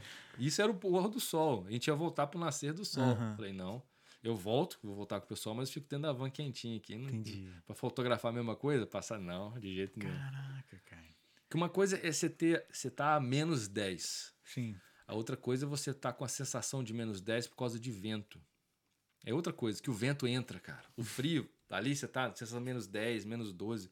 Sem ventar é uma coisa. Agora, quando tá ventando, o vento entra em qualquer lugar. Entra em qualquer lugar. Então aí. Caraca, dá- é, esse que é o problema que tem até aqui na Irlanda mesmo. né? Às vezes não tá ventando, tá de boa, mesmo no, no inverno. Aí venta, já era. Acho que é, é, atrapalha Exatamente. Exatamente. E, cara, outra, só respondendo a, a pergunta em relação à parte de, de paisagem, a experiência que você vive estando na, na natureza, assim. Sim, é. Teve uma, teve uma recentemente que aconteceu comigo lá no Cliffs of Moher. Uhum. O Cliffs of Moher é três horas e meia da minha casa. Então olhei no, no- na previsão do tempo. Você não sabe que não pode confiar aqui na Irlanda, Uhum. mas você tem que ir. Tem que senão ir. Você, não, você não faz foto, não tem jeito. Olhei céu azul, que não é bom para fotografia de paisagem, né? Porque céu azul é, é- não tem drama, Ah, então tem que ter nuvem. é, fica flash, tem que ter nuvem. E quanto mais alta a nuvem, melhor. Que gera, tipo o que gerou nesse efeito dessa, Ah, dessa entendi. foto aqui. Que a nuvem baixa ela vai bloquear o sol. A nuvem alta ela vai pegar a luz do sol E vai. e vai gerar uma cor, vai gerar algum formato, algum shape. Então, por exemplo, essas, essas nuvens, quando você vê uma luz, uma nuvem colorida, é, magenta, rosa, é, azul, mais azulada, é porque são nuvens altas, Altas. laranjadas, são nuvens altas quando nasceram no pôr do sol. Agora, nuvem baixa bloqueia a luz do sol, então Entendi. não dá. Então não fotografar em nuvem baixa e céu limpo. Céu limpo. É, o céu limpo, ele fica. O céu azulado, ele não te- ele perde o interesse na foto. Assim, é, é muito. É muito. é, como é que fala? Blazer a foto. Sim. Fica muito. Não, até se você Flat. for. Se a tua foto for com a. Com, com o céu limpo. Se tu for fazer um quebra-cabeça com a foto, fica uma merda.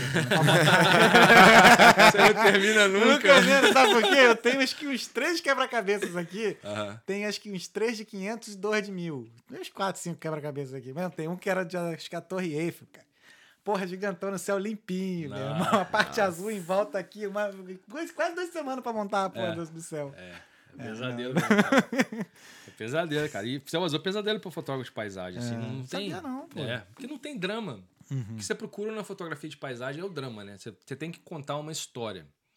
E às vezes, contando a história, você conta através de elementos da natureza. Uhum. Um desses elementos é a nuvem.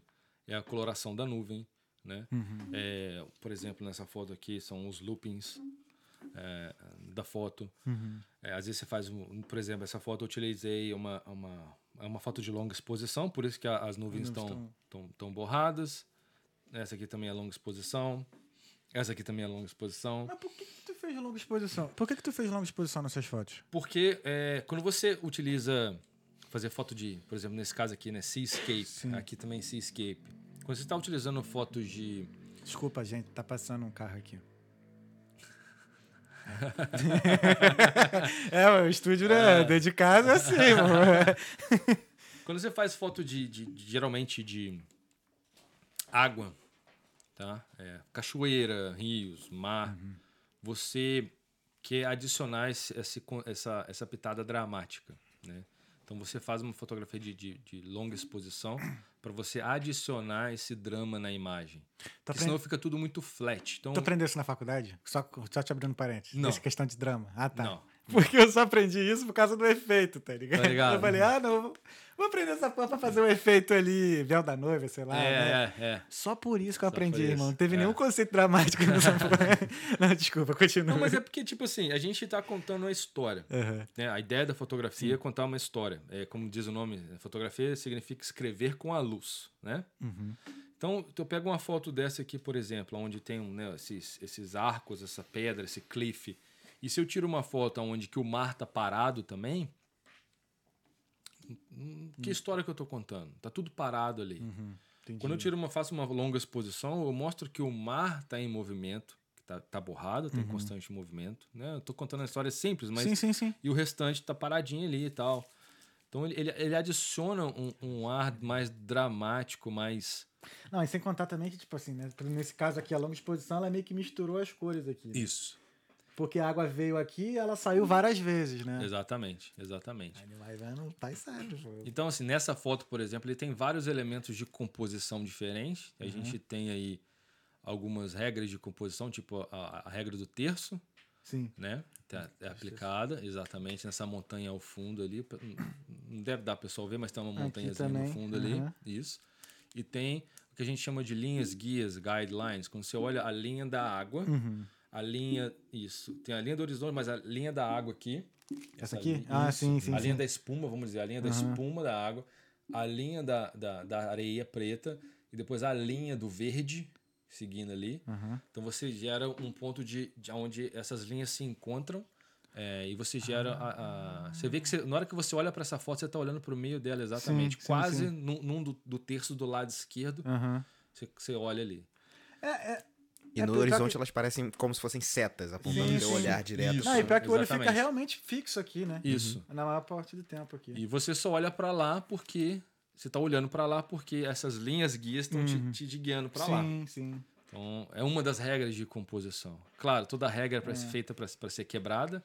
Teve não é um- exceção na fotografia. Teve um amigo meu, o Lucas.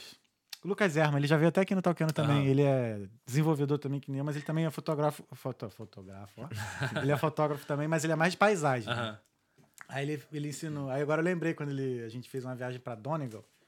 Aí tem aquele castelo lá que fica no meio de um lugar grandão que só consegue tirar foto de longe. Sim, agora eu esqueci, esqueci. é, eu esqueci o nome. Aí, aí ele foi lá, fotografou e tal, ele me explicou, porque ele pegou.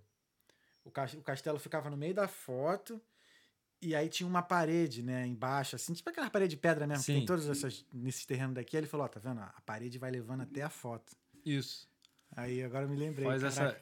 Porque o, nosso cérebro, ele funciona basicamente é, pela regra dos terços. Né? A gente, Uhum. os nossos olhos eles estão exatamente num terço do, do- do nosso rosto. Uhum. Terço superior, né? do, do esquerdo e direito.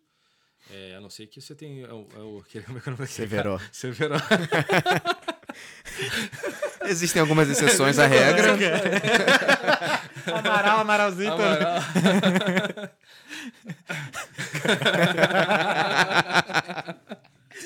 Ninguém vai pro céu aqui. Céu. Pô, tu sabia que no carnaval, ele, esse maluco, ele ameaçou processar quem usasse uma A máscara máscara? dele? Sério, cara? Pô, o olho do cara era aqui no rosto, não. Era um rosto, era uma bochecha que enxergava. maluco. Mas aí, cara, então o nosso cérebro já tende a ver as coisas. É, é natural a gente olhar para algo que esteja no, primeiro, né? Primeira coisa que a gente olha é algo que esteja nesse terço. Então, quando você é, cria essas regras de, uh, de composição dentro da sua fotografia, você utiliza as regras de composição dentro da fotografia, você auxilia ainda mais para a pessoa que está vendo a foto entender melhor aquela foto é, e a história que você está contando através daquela foto ali também, né? Entendi. Cara, muito maneiro. E assim, Maneiro demais. muita gente. Tem um assunto recente, né, cara, Uhum. de, de inteligência artificial. O pessoal fala, ah, inteligência do- artificial vai substituir fotografia. Não acredito. Não vai. Não vai. Eu, eu, eu, particularmente, eu acredito, como um profissional de TI, né?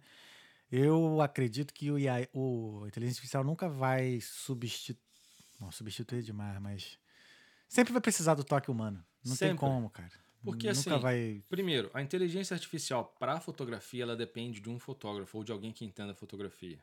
Porque você só precisa, se você só consegue escrever um prompt para uma AI de fotografia se você entender de fotografia. Uhum. Sim, Então, tipo, exato. o, a, a, a, a lente que você está utilizando, que você Uhum. tem que escrever tudo no prompt na hora que você está fazendo o prompt lá, né, de, de- da AI, a lente que você vai utilizar, o, fo- o ponto focal que você vai utilizar, a, o F, né, o Uhum. f-stop que você vai utilizar, o shutter speed, você tem que escrever tudo isso. Você não é um fotógrafo, você não, Você sabe escrever isso. Eu fiz um. Fazendo um paralelo, eu fiz. Eu tava estudando é, como fazer uma extensão do Google, do Google Chrome. Aham. Aprendi tudo mais.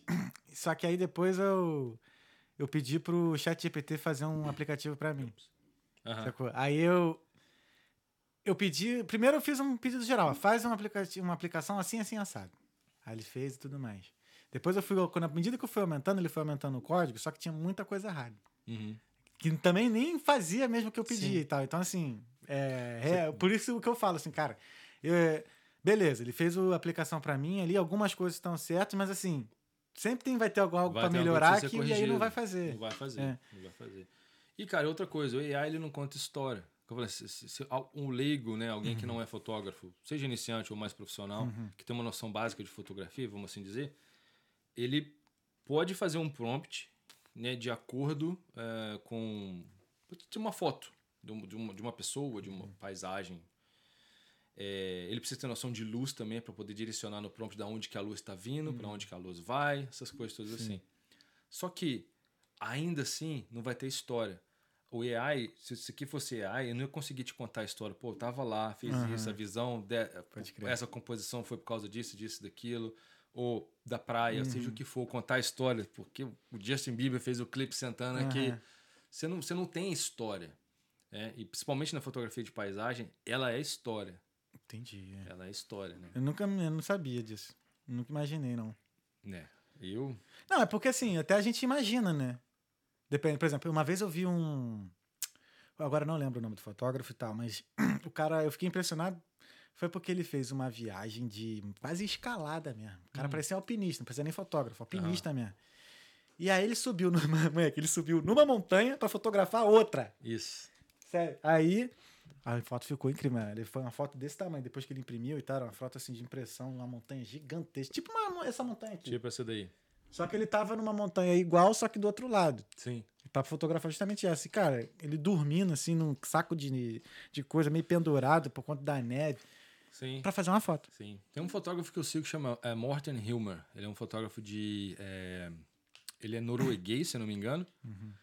É, ele é fotógrafo de wildlife, vida selvagem. Sim, sim. Nossa, isso é de animal demais. mano. E como ele é. como- Literalmente. Literalmente. É, literalmente, literalmente. E como ele é fotógrafo de, de, de- Como ele é norueguês, e ele foi do exército norueguês, ele serviu o exército norueguês.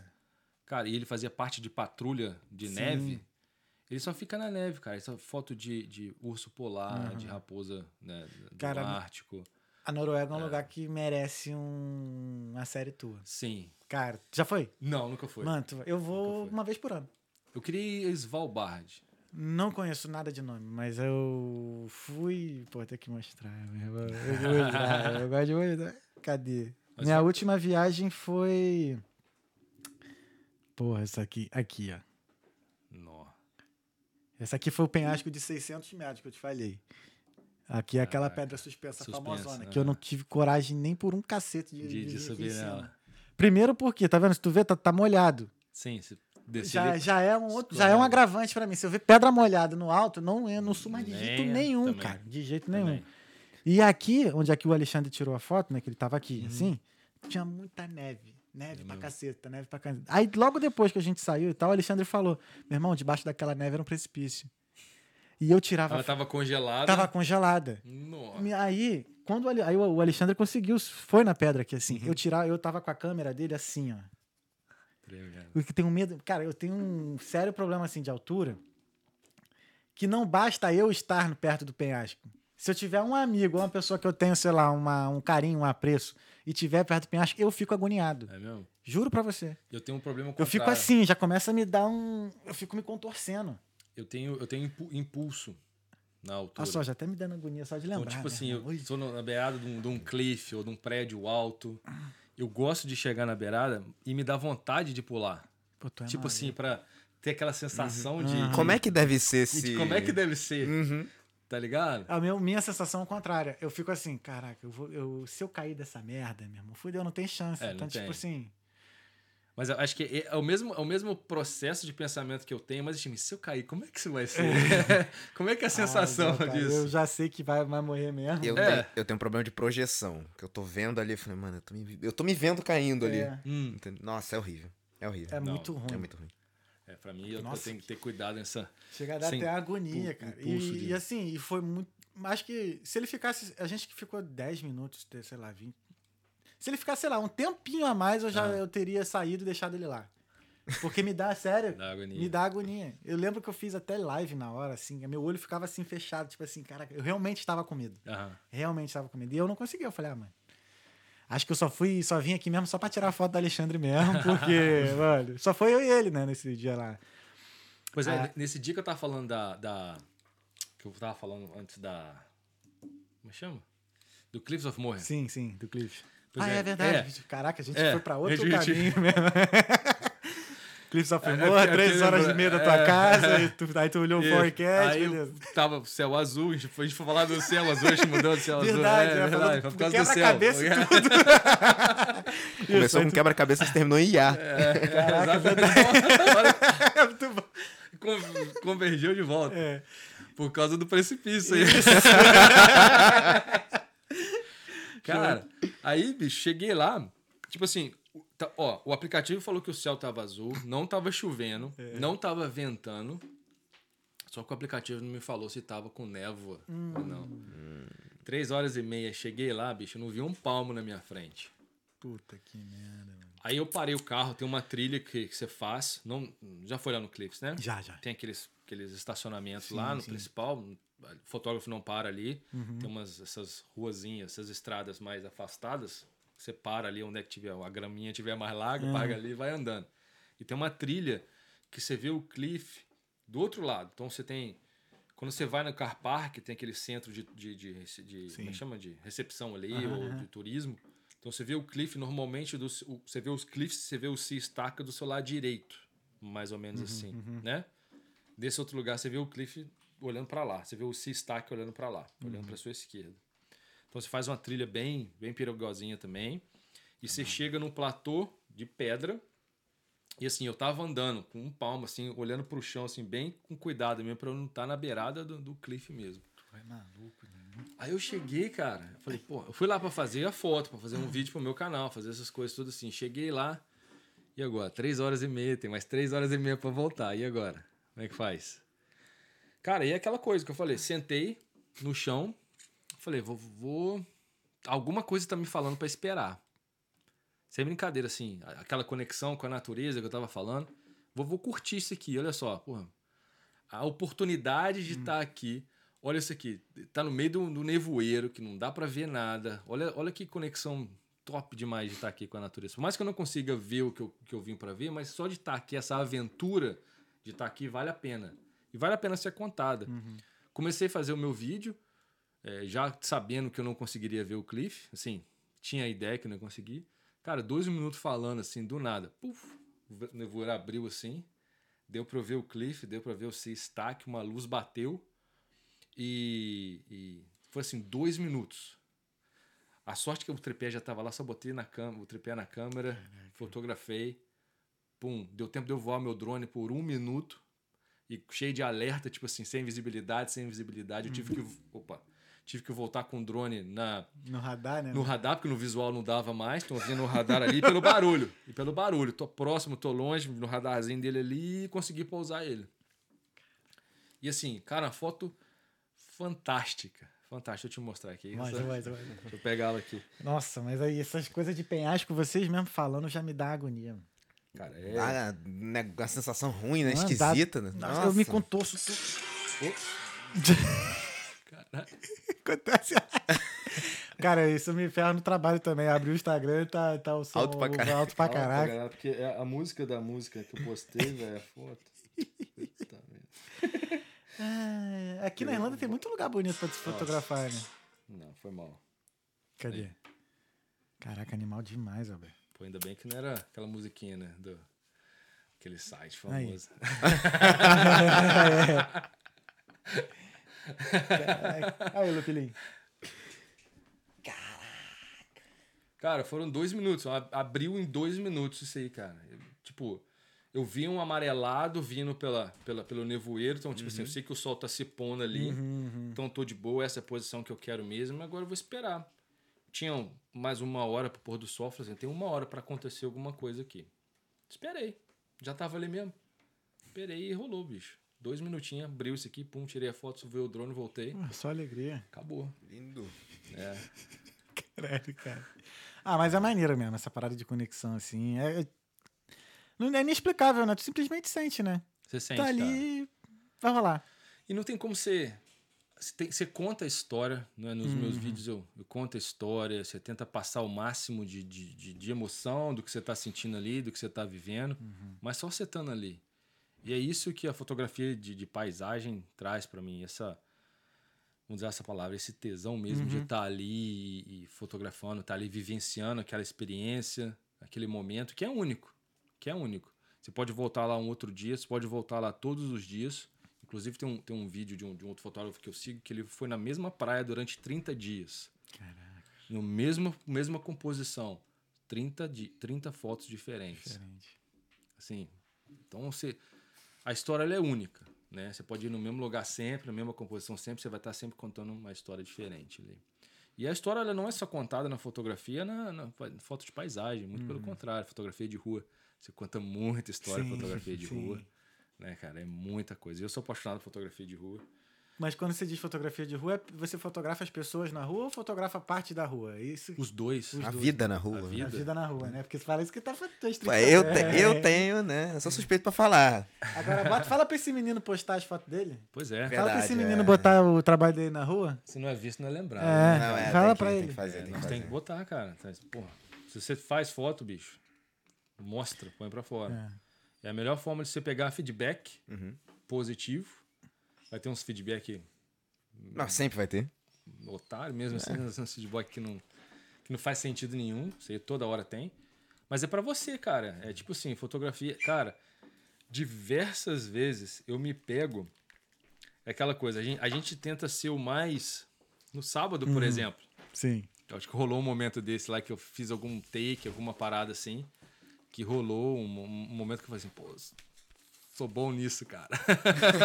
acho que rolou um momento desse lá que eu falei, Ah, cara. qual, qual foi o momento? Qual foi? Acho que foi uma da. da numa da cena do Matheus pulando, Ah, que sim. ela em slow motion, Sim, sim. que deu certinho, cara, em- em- no frame certinho, assim. Cara, o que eu mais gostei foi aquele. ah, o de cima. Do drone de Do cima. drone. É, Aquele ali foi foda. Cara, aí foi. Não, tá bom, cara. Ih, para, tá bom. Tá Mas não, maluco. porque a gente que trabalha com arte, cara, a gente é normal isso do fotógrafo, do, do cineasta, de quem trabalha com arte em geral, né, um pintor. Você tem esse momento de interrogação na cabeça. Pô, será que eu sou bom? Será? Né? Essa autossabotagem é normal. Todo artista tem isso, tem essa autossabotagem, esse, esse autoquestionamento. E eu acho que isso é importante, porque é isso que te leva a melhorar. Né? E eu sou o pior crítico que pode existir para mim, sou eu mesmo. E eu sou assim, sou bem crítico comigo mesmo. Então, às vezes é muito ruim, porque eu, eu me massacro muito, mas é o que me faz caminhar em direção ao melhoramento, a, a, né, a- a- a desenvolver mais a técnica, seja ela de fotografar, seja ela de, de editar uma foto. Né? Então, eu sempre busco essa, essa, essa- esse melhoramento meu. E esse autossabotagem ela sempre vai existir.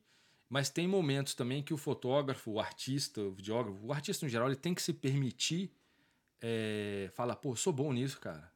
Sou bom. Quando, quando você tem essa realização de que você fez algo naquele momento ali que é bom, não guarda pra você não. Fala assim, eu sou bom.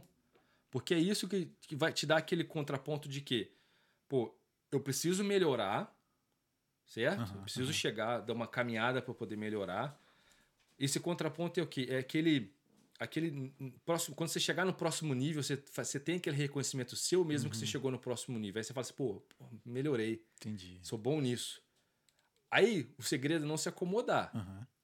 Que você vai, agora é o próximo. Eu quero, meu, pô, esse aqui foi o meu máximo de hoje. Pô, sou bom nisso. Agora eu vou melhorar, eu quero chegar no meu próximo máximo. Porque a gente tem os nossos próximos máximos todo dia. A gente melhora todo dia. A gente muda de nível todo dia. Como é que tu faz pra definir um nível? Isso é uma boa pergunta. É uma boa pergunta, cara. Eu lembro, por exemplo, quando eu comecei. Eu vim pra Irlanda, eu comecei a. Perdão, perdão. Comecei a seguir no Instagram perfis de, de fotografia e eu achava as fotos muito nítidas, assim. Hum, Isso é uma, uma- até um dos outros motivos que eu quero vender a minha Canon. Uhum. Eu não consigo essa nitidez que eu consigo nessa, por exemplo, uhum. na Canon. É. Aí isso pra mim já parece que às vezes, pô, será que eu tô errando no foco? Será que é a velocidade?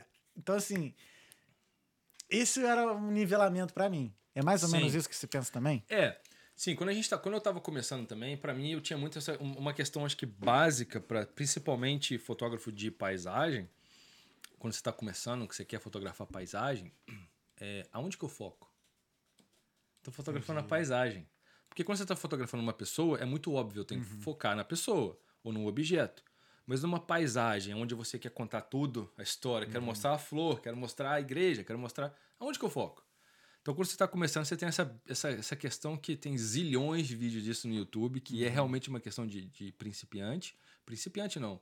De, é, principiante. Alguém que, tá, é, alguém que tá começando. Newbie. Newbie, é. Não no, não no lado pejorativo da Sim, coisa, sim, o cara sim. que tá, tá aprendendo ali, a pessoa que tá aprendendo, tá começando a aprender. E com o tempo você, você olhava, eu olhava fotos e falava assim, como é que esse cara fez? A foto ela tá 100% em foco. Como é que isso acontece? Sim, sim. eu tentava, tentava, tentava e não conseguia. E existem técnicas não só de utilizar a, a abertura correta da câmera, né, o f-stop ali, a abertura correta, e existem técnicas também que a gente chama de focus stacking. Por exemplo, nessa foto da igreja eu utilizei isso. Porque se você observar aqui, o céu está em movimento. Quer ver? Vou levantar essa câmera aqui. Isso. Pode, pode. Aí, tá pegando aí? Tá. Chega só um pouquinho pra trás. Perfeito.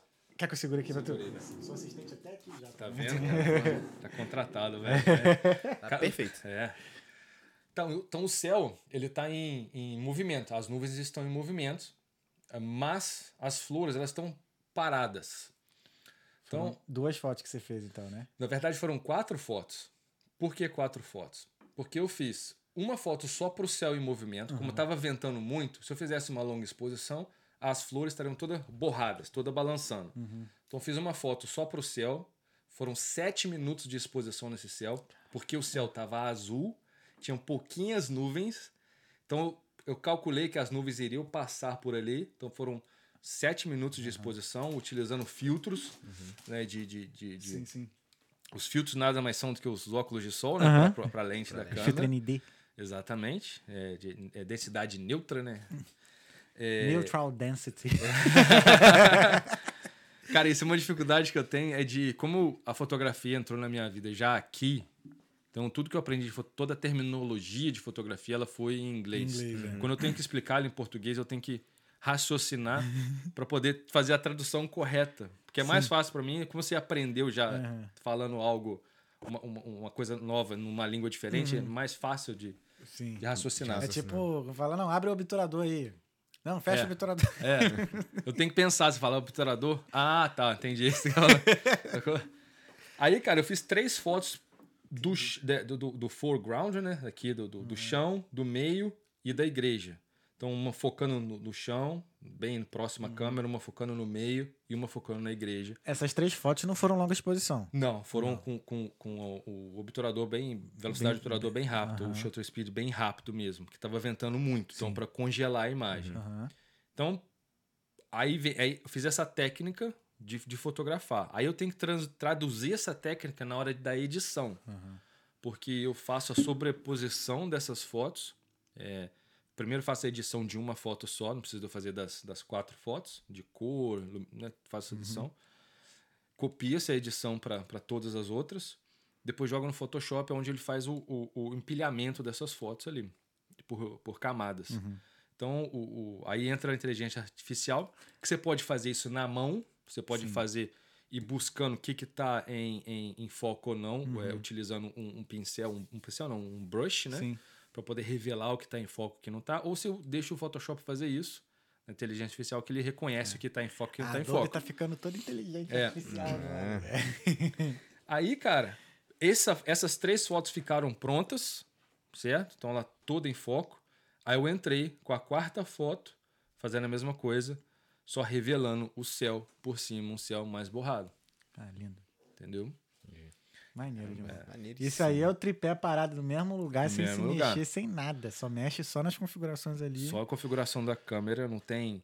Que a gente, tem gente que chama de, de composite, né? Que é o que. o- o- não tem nada contra o composite, mas o composite é o que? Você utilizar, sei lá, do nada que não tinha uma lua lá. Aí de repente eu pego uma lua de uma outra foto qualquer e hum, coloco uma lua aqui. Isso é o composite. Sim, sim. Sacou?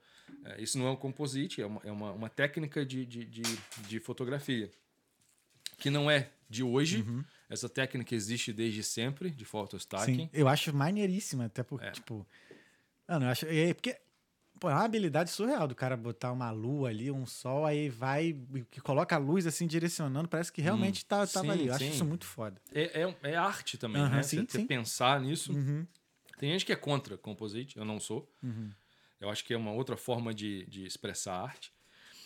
Se você me perguntar se é, se é fotografia, é e não é.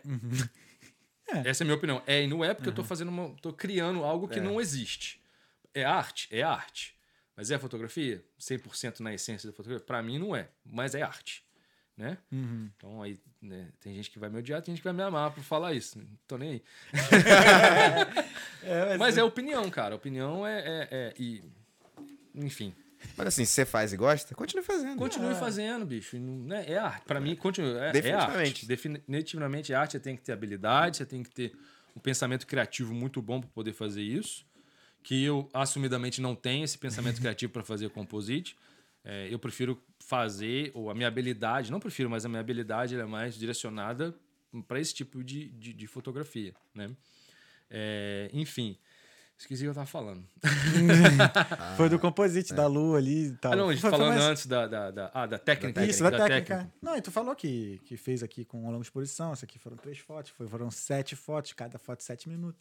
Então, quatro fotos. Quatro fotos, sete minutos, é. Uma foto de sete minutos, a outra bem, bem rapidinho. Bem rapidinho. Mas eu tava falando outra coisa antes disso. que Tava falando que é uma composição que já existe há muito tempo. Ah, sim. Já. Isso, isso, é. Tô saindo da. da eu tava falando da, da zona de conforto, não era isso? Isso. Isso, da zona de Antes conforto. da gente entrar nesse assunto. Isso, isso, isso.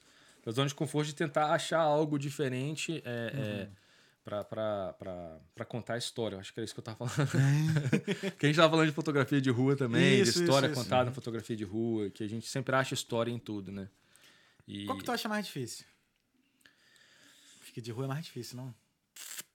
Cara, quando você tá começando fotografia, fotografia de rua é bem mais difícil, porque você não tem aquela cara de pau, vamos assim dizer, de fotografar, de chegar perto de alguém e fotografar. No começo, a fotografia de rua eu acho mais difícil. A fotografia de paisagem, ela é mais é, difícil, vamos assim dizer, de ser. Ela é mais cara. Entendi. Eu tenho que ir para Islândia. Eu gasto dinheiro para Islândia. Eu posso fazer a fotografia de rua na cidade onde eu moro. Eu não preciso gastar, eu gasto, vou gastar o dinheiro do ônibus ou a gasolina do carro para poder fazer fotografia de rua, sacou? O equipamento ali, o equipamento, imagina que você já tem um equipamento, sim, sim. para mim me locomover da onde eu tô para poder fazer uma fotografia de rua é tranquilo. Dá uma volta ali, vai na padaria Vai na padaria, pô, você vai achar muita coisa ali bacana. Na janela da sua casa você pode contar muita história. É, já a fotografia de paisagem, ela tem esse, o- a dificuldade nela é eu tenho que gastar uma grana para poder ir a locais, é, nos playgrounds da vida, Islândia, Escócia, ah, Noruega. Noruega, é, Ilhas Faraó, são os, os- os- os- os parquinhos, né? São os picos da, da fotografia de, de paisagem, né? Igual tem no surf os picos, né? Tem os, tem os picos da fotografia de paisagem também, cara. E, e é- é nesse, nesse aspecto eu acho mais difícil. No aspecto financeiro é mais difícil do que a fotografia de rua. No começo, a fotografia de rua é muito mais difícil, porque você não tem essa, essa habilidade de se, na sua cabeça, você virar invisível para poder se aproximar de alguém. Ou, de repente, ter a cara de pau de chegar aí, posso tirar uma foto sua? Tem um vídeo no meu canal também que eu fiz de, de propósito no sentido de que muita gente me pergunta, quem está começando, qual câmera que eu devo comprar? É. Eu quero virar fotógrafo, não sei o quê. E eu sempre falo, até teve um episódio aqui, uma pergunta que você fez para um fotógrafo sobre utilizar celular, Ah, sim. que ele fala que a melhor câmera é aquela que você tem Na mão. na mão. E concordo 100% com isso. E- Foi o Lucas. O Lucas e- Herman. foi Isso. E assim, eu falo é, com todo mundo, né? Nessa pegada é a melhor câmera que você tem. E se você imaginar que há 100 anos atrás, 80 anos atrás, as câmeras utilizadas para contar a história, seja fotografia de rua, seja de paisagem, eram, eram câmeras muito inferiores ao celular que você tem hoje. Então, a câmera ela é só o meio de, de, né, de registrar aquela imagem. Quem conta, quem aperta o botão do clique, quem né, faz o registro da imagem ali é o fotógrafo. Ele que conta a história. A câmera é só o meio de, de guardar aquele momento, de contar aquela história. É, então, cara, muita gente me perguntando isso, sempre me perguntou, eu sempre respondendo, e as pessoas, ah, Alberto, mas você tem uma câmera assim, assim, assim, assado, você tem uma Canon R5, é fácil falar dessa posição. Uhum. Falei, beleza, então vou fazer o seguinte, eu tenho uma Instax, uma, uma tipo a Polaroid, Polaroid, né? Eu tenho também Câmera da Fuji, né? da Fuji. Sim. Vou fazer um vídeo sobre isso. Eu vou pra Dublin, vou fazer fotografia de rua usando ela. Mais nada. Vou usar o meu minha câmera eu, pequenininha para poder fazer o, o, o, Os o vídeo e vou usar o Stax para poder fazer a foto. Cara, nada mais libertador para alguém que faz fotografia de rua utilizar uma Instax, porque a proximidade da pessoa tem que ser muito grande. Tem que ser daqui e Porque a Instax não dá para fazer uma foto de longe, porque ela não tem um. Ela, a luminosidade precisa de muita luz para poder fazer uma, uma boa foto, senão fica tudo escuro, você não vê nada. Então você tem que estar muito próximo. Então era assim, vou tirar a foto de um, de um, de um, de um músico de rua. Chegava pertinho dele assim para poder tirar a foto. Tudo bem que músico de rua não importa, né? Porque né, artista entende artista, então vai ali. Mas se agora uma outra pessoa, às vezes era um segurança de uma loja, né? às vezes tava o segurança do McDonald's, chegava lá, trocava ideia com ele, posso tirar uma foto sua? Aí a pessoa sempre pergunta, ah, pra quê, não sei o quê. Aí você se apresenta, ia lá e tirava foto. Tirava duas, entregava uma, uma, um- como é, ali na hora a gente tirava uma pra mim e uma pra pessoa. Caraca, maneiro. Então você quebra esse gelo. Aham. E no início da fotografia de rua, você sabe disso, que é, é muito difícil quebrar esse gelo. É muito difícil você se, se você, principalmente se você for uma pessoa muito tímida, Uhum. que aí você não faz fotografia de rua de jeito nenhum. Você vai comprar uma 600 milímetros, vai ficar lá do outro lado tirando foto. E a gente sabe que fotografia de rua não é com câmera Não é como é. é 35 milímetros, é 50 milímetros. Às vezes uma 70 milímetros no, no máximo. O que eu gosto de um. Tem uns, uns fotógrafos que eu sigo. Tem um chamado Brian. Eu gosto de falar. Eu, isso eu falo porque eu sou. Porra, agora muito trabalho. Acho que é It's alguma coisa. No, It's vai- real. It's real, é. It's, it, it, it- is this real? É. Acho, acho, Acho que aí. é isso. Is this real? Depois tu, tu segue esse maluco. Dá uma cara, olhada. muito maneiro. E ele viaja o mundo todo e tal. E ele, aonde ele tá, ele simplesmente ele aborda uma pessoa. Aí ele fala: Oi, tudo bem? Não sei o quê. É, te vi passando aqui, achei interessante e tal. Você pode tirar umas fotos? A gente pode trocar uma ideia, depois eu faço umas fotos e tal. Ele é brasileiro? É. Ah, eu já vi já. Mano, muito maneiro. Aí ele vai, pô, tudo quanto é lugar, Tomorrowland, depois foi lá no Universo Paralelo, vários lugares, assim, e as fotos são incríveis. E as, e as histórias também das pessoas são muito maneiras, Sim, assim. sim. E aí, pô, acho que aí acaba que no final das contas a foto é o, acaba sendo de menos, mano. É. Por conta, assim, da história, Da toda história. envolvida e tudo mais, chega, assim. Pra chegar ali. Exatamente. Exatamente. Maneiro. Eu acho que, na verdade, complementa. É. Você Sim. saber a história, ele Verdade, é, vai falei complementar e dar mais significado ainda na foto. Sim, sim. Não, acho que e ainda firma mais o que o Roberto tá falando, da história por trás da foto. tá Do ligado? AI ali, que Uhum. sem a história, exatamente. É, exato, é. Exatamente. Trazendo pra um lado mais poético, talvez, É. da coisa, é uma foto sem alma. É. Caraca, eu lembro uma vez que ele Exatamente, tirou uma foto de uma exatamente. Gari, cara. Aí a Gari contou a história dela que ela era. Que ela tava saindo de Gari pra virar advogada, que ela pagou a faculdade dela toda de direito com Nossa. trabalho de Gari. Pô, que legal. Muito foda. Que legal. Muito foda, foi uma parada Eu dessa. vi dele de um, se eu não me engano, era um. Não era um pescador, ou ele era. eu acho que era um pescador. Uhum. Que, se eu não me engano, eu posso estar errado, que a- a- essa pessoa ela tinha acabado de superar alguma doença grave, alguma coisa assim, ou estava em depressão, alguma uma Uhum. coisa assim. E foi bem legal, cara. Assim, ele trocou ideia. Primeiro ele troca a ideia com a Uhum, pessoa, sim, né? Sim. Pra deixar a pessoa mais confortável e depois vai. é, é, é, é, vai Vai fotografando. Uhum. fotografando. É. E as fotos são maneiríssimas. Nossa, cara, foto incrível demais. Tem, um, tem uma série na Netflix que chama. Oh, meu Deus, né? Abstract? Abstract. Essa série é É sensacional. sensacional. sensacional. É sensacional. Agora eu esqueci o nome do fotógrafo, cara. Eu, eu não posso esquecer o nome dele, que o cara é muito bom.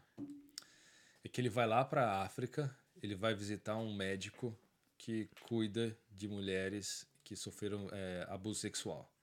Ele vai fotografar essas mulheres. Esse cara ele já fotografou todos os presidentes americanos, esqueci o nome dele agora. Peraí, posso- vou, é, vou, vou pegar aqui. É, ele fotografou o presidente. ele- Ele fotografou, tipo, numa semana ele fotografa o, o chefe de segurança americano, outra semana ele fotografou o, aquele cara lá da Síria, lá, o ditador sírio lá, o. Ixi, eu não sei o nome dele, não. Ah, esqueci. É um- Tá. Tipo assim, é, são, ele, ele fotografa todo mundo. Todo mundo, Todo é. mundo. E ele foi pra África. Agora eu não lembro também qual país, que minha, minha memória é horrível. E foi fotografar essas mulheres que sofreram abuso. Fot fotografar o médico que dá suporte a essas mulheres e fotografou as mulheres também. Cara, assim, ele utiliza a mesma câmera, de câmera de 30 anos, mais ou menos, o mesmo banquinho, mesma luz, tem os assistentes dele que ajudam ele e tal. É filme, não é digital. É de uma revista, não é? É, ele fotografou muito tempo pra uma revista. Cara, acho que é uma revista que é preto e branco e a foto é só Platão. Platão. a foto é só do rosto. Ele é, ele é grego. Isso. Ele é grego, um Exato. fotógrafo grego. Não, tem uma revista que. A que é Times, assim- ele fotografa pra Acho Times. que é essa, não sei se é a Times, mas tem uma revista que é sempre a foto de, uma, de um rosto de uma, de uma celebridade que tá em alta no momento, sei lá. Isso. E a foto é em preto e branco. E é uma câmera específica, é tipo um canhão que sai assim da câmera, só tem um ponto. A lente pequenininha assim, e a foto sai meio que olho de peixe, tá ligado? Assim, é um negócio É assim. ele, é ele. Então deve ser esse mesmo. É, é, é porque ele usa, eu acho que se eu, se eu não me engano, eu acho que ele usa uma 35mm, É. se eu não me engano, filme, é, mas é formato médio. Uhum. E a posição que ele tá fotografando sempre é a mesma. Ele É. senta, tipo assim, ele senta quase que no chão. A pessoa tá sentada não é num banquinho, é tipo numa caixa, um caixote de Sim, madeira. sim.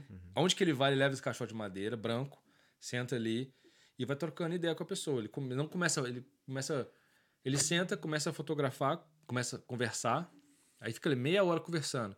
Aí do nada ele vira pro, o assi- o assistente e fala assim: "Ah, eu quero a câmera, é, eu quero com, no caso é filme, né? Eu quero a 35mm com a asa, né, que a asa é o ISO dos 300 ou 100. Aí o cara traz tira foto, aí quero a outra agora. E vai Vai trocando ideia, cara. Tipo assim, no meio da conversa. Igual a gente tá aqui agora Sim, conversando, sim, sim. dá- vai tirar foto, pum. E vai assim, cara. E que ele vai. A ideia dele, depois assiste esse episódio, Sim. é ele captar a- a- realmente a alma da pessoa É ali. porque depois de um tempo, é é interessante isso, porque depois de um tempo. Nossa, a diferença que faz quando bota a mão na frente. Ah, é que depois de um certo tempo a pessoa tá mais relaxada, então acho que as expressões dela já estão mais relaxadas e tal. Eu tiro por aqui, por exemplo. Sim. 10 minutos iniciais de Talkando, tá, os- a maioria dos convidados aqui ficam nervosos, com É. a mão aqui assim, mão fechada, daqui a pouco tá assim, que nem tu, tranquilão, foda-se. É, e é nessa conversa que a gente acessa realmente a pessoa. A pessoa. É, exatamente, exatamente. E é isso que ele faz. Ele fala que é, os primeiros 10 minutos ali não é a pessoa que tá ali. É o personagem que tá ali fotografando. É, o, pe- é o- é o presidente americano. Tá dando pra ver isso, cara? Olha isso aqui, cara, Jorge dormindo. Tá dormindo aí, Jorge. Pelo menos não tá latindo, né, filho? Agora ele tá calmo Tá comigo. calma, É, é. ele tava- ele tava ele é assim, depois de um tempo ele acostuma. Bonitinho. É o personagem do Jorginho. Depois de 10 minutos a gente acessa o Jorginho? Tá cheio de sono, tadinho. É, o que a gente tava falando mesmo? Falando que, que ele, ele acessa o personagem, né? Uhum. Ele deixa o personagem de lado, ele acessa a pessoa, depois de um tempo de trocando ideia. Porque chegou um presidente americano, é o presidente americano que tá tirando foto. Depois de, de meia hora de conversa, não é mais o presidente Não é mais americano, é a presidente, pessoa é a que tá ali. pessoa. Porra, te falar que isso é, uma, é um objetivo meu de vida, mano. Eu acho que. Eu acho ultra mega incrível uma pessoa que ela tem acesso a todo mundo. É. Todo mundo. Principalmente assim, os caras que são piores inimigos, uma hora tu tá ali, daqui a pouco o cara tá conversando com o outro. É tipo ser um tipo lobista, Cabrini, né? um Cabrini da É. vida, meu irmão. Tá ligado? Eu acho que Você conversa... nesse, pique, é. nesse, nesse, nesse negócio aqui de podcast, Uhum. meu irmão, eu acho que eu gostaria de ter, sei lá, mano. E limited, assim. Não ter barreira pra poder É. conversar com alguém, mano. Imagina, todo, imagina um presidente sentado onde você tá sentando, sei Pois lá. é. Tá ligado? Ou. Independente, da... Independente de quem de seja. quem seja, de, de qual lado que sabe, seja, é, de qualquer coisa, De cara. poder é. chegar assim, mano, tomar água com o cara, meu irmão. Tô É. tomando água aqui com, sei lá, Obama, ou. É. Sei lá, Dalai Lama. Não, Dalai Lama que ele beijou a criança lá. É, Vacilão, vacilão. Vacilão, vacilão. Pô, eu vi esse vídeo, cara. É, eu nem vi. Mas, sabe, mas, umas, umas pessoas assim que a gente, pô, Sim. se espelha, não sei. Sei lá. Até mesmo... Whatever. Eu acho que Ou até assim, quem. Até que você não, você não, não, não tem uma, nenhuma relação Aham. ou não respeita aquela pessoa no Sim. sentido de, de, de ato, por atos que aquela pessoa fez, Aham. alguma coisa assim. Eu acho que tá na presença. por- Eu acho assim, pessoas desse nível, seja ela os extremos, né? Uhum. Seja ela uma pessoa muito boa ou uma pessoa muito ruim, elas, elas têm uma contribuição, tiveram e têm uma contribuição para o nosso mundo, para o Uhum. nosso universo. Nós somos os. Eu gosto, eu gosto dessa expressão dos os a- afegão mediano. Afegão mediano. Afegão mediano. Não sei se Não. essa é uma expressão do Emílio Surita. Aham. Aliás, ele tá, tá, tá, tá doente, não tá? Eu vi um, um tweet mais ou menos. não. Acho que ele Não tô sabendo. acho que foi diagnosticado com câncer. É mesmo? É. Eita. Não, Surita. fiquei sabendo. não. Eu vi agora, segundos antes da gente começar no Twitter, É que tem um negócio lá. Parece que. Aí um dos tweets eu vi, acho que eu não, tá, não confirmei ainda. Aham. Mas, enfim, Surita é um. É. Da rádio ele é antigão, É, né? Comunicação. Comunicação, ele é Tem um jeito, cara. bicho. E ele fala isso, né? Afegão mediano, né? Que são pessoas- são seres normais, Uhum. como, como, como nós, né? Que a gente acredita que a gente é não. Mas cada um tem a sua parcela de contribuição para para a energia do mundo. Sim. Mas essas pessoas que estão em evidências para o bem ou para o mal, elas têm uma parcela diferente Concordo. de como a gente conduz a nossa vida ou conduz a humanidade. Uhum. Até assim porque dizer. são pessoas que influenciam massas, né? Exatamente. Tanto pro mal quanto pro bem. Tanto mal quanto bem, exatamente. Então, acho que tá na presença de pelo menos trocar uma ideia É. com esse tipo de pessoa, nesse nível acima. não vou dizer espiritual, porque não é espiritual, mas é um nível de representação no meio da humanidade diferente, vamos assim dizer. Uhum. É, cada uma tem a sua parcela de importância. Aí, de novo, seja para o bem ou seja para o mal, porque o mal também nos educa e é Sim. importante a gente Uhum. sabe conhecer o mal para poder não repetir ele novamente. Sim. É, e eu acho muito interessante estar na presença de pessoas assim que agrega demais a Uhum. você enquanto, enquanto ser humano assim. Acho. E, É, e essa- aí, e aí depois, antes disso vem o jogo de acessar essas pessoas, né? É, Isso que é o mais difícil, cara. é. Ela sempre tem os seus, seus- suas máscaras Aham. ali, né, cara? Não sei, às vezes eu tenho a sensação que você tem que se. Não, é que não sei se a palavra certa é se se transformar em. Ou ser uma outra. não- Eu não sei. Acho que. Acho que você tem que jogar o jogo deles. Pra você tentar passar essas camadas, Uhum, essas entendi. máscaras, né? Mas aí isso me deixa com receio de, de mudar o que eu sou. Mas se- de repente, se você tiver consciência de quem você é, Uhum. certeza de quem você é, você não muda. Sim, entendi. Se você. É, É, o teatro me, pode ter me ajudado nisso, né? Eu acho que é meio que um jogo de você largar as armas. E forçar ele a largar também. Tipo, Isso. cara, eu não tô aqui pra te julgar. É, É. Eu não tô aqui Aham. pra. tipo, Eu só quero te entender. Isso. Então É, você a que desarmar, Sim, sim. talvez induza ele a fazer o mesmo. Sim, E exatamente. Facilite o acesso. É. Exatamente, até porque esse tipo de pessoa, eles são sempre bombardeados pela, Uhum. pela mídia, no Pode geral. crer. Né? Uhum. Seja positiva, ou seja, independente das ações que eles tomam, eles vão estar sempre Na defensiva. na né? defensiva. É. Porque eles nunca sabem quantas vezes na vida eles já foram gente boa com alguém e se- se ferraram sim, por sim, isso. Sim, sim. Então eles estão sempre com o pé atrás. Então, para ganhar a confiança das pessoas, que é o, que é o segredo. Que é o segredo ali. De repente, baixando a, a- guarda, baixando as Uhum. armas, ou. Eu falei jogando o jogo, mas tentando é, ser água, né? Ali ser maleável Uhum, para crer, pode poder crer. ir entrando né, dentro dessa máscara, Uhum. dentro dessas camadas que cada um, que todos nós temos, né? Aham. Essas camadas assim. Caraca, the water can flow. Bruce Lee. Bruce Lee. Be water, my friend. É, The water, my friend. be like Caraca, water. é. Be like water. Nossa, e, e tu me abriu agora uma- um pensamento sobre isso em relação à fotografia que tem tudo a ver, né, cara? Sim. Pra você acessar certos lugares também, pra, principalmente pra, pra fazer uma foto, Volta, tem que- volta naquilo que eu falei É. lá no começo, lá de não ter a cabeça fechada, fechada. pra, tipo, vai num local, fant- Cliffs of Moher, Uhum. tem aquela composição básica que todo mundo tira foto. Todo mundo faz a mesma foto. Uhum. Se você não for maleável, se você não se permitir ser maleável e tentar né, achar outros caminhos, Sim. ser a água para achar outros caminhos ali, para achar uma composição diferente na paisagem ou na fotografia de rua, você- vai ficar travado. Você não evolui na, Uhum. na- na sua arte. Na fotografia, seja fotografia, seja vídeo, seja é, qualquer tipo de arte, música, Uhum. seja qualquer. qualquer se você não, se não for maleável, você não, você não evolui, cara. Com certeza, concordo. É. Cara, que irado. Deixa eu ver. Roberto, vamos ver as perguntas e mensagens? Vambora, Vamos? Lupilim, tem, tem, Tem, mensagem? tem, tem. Tem, tem mesmo?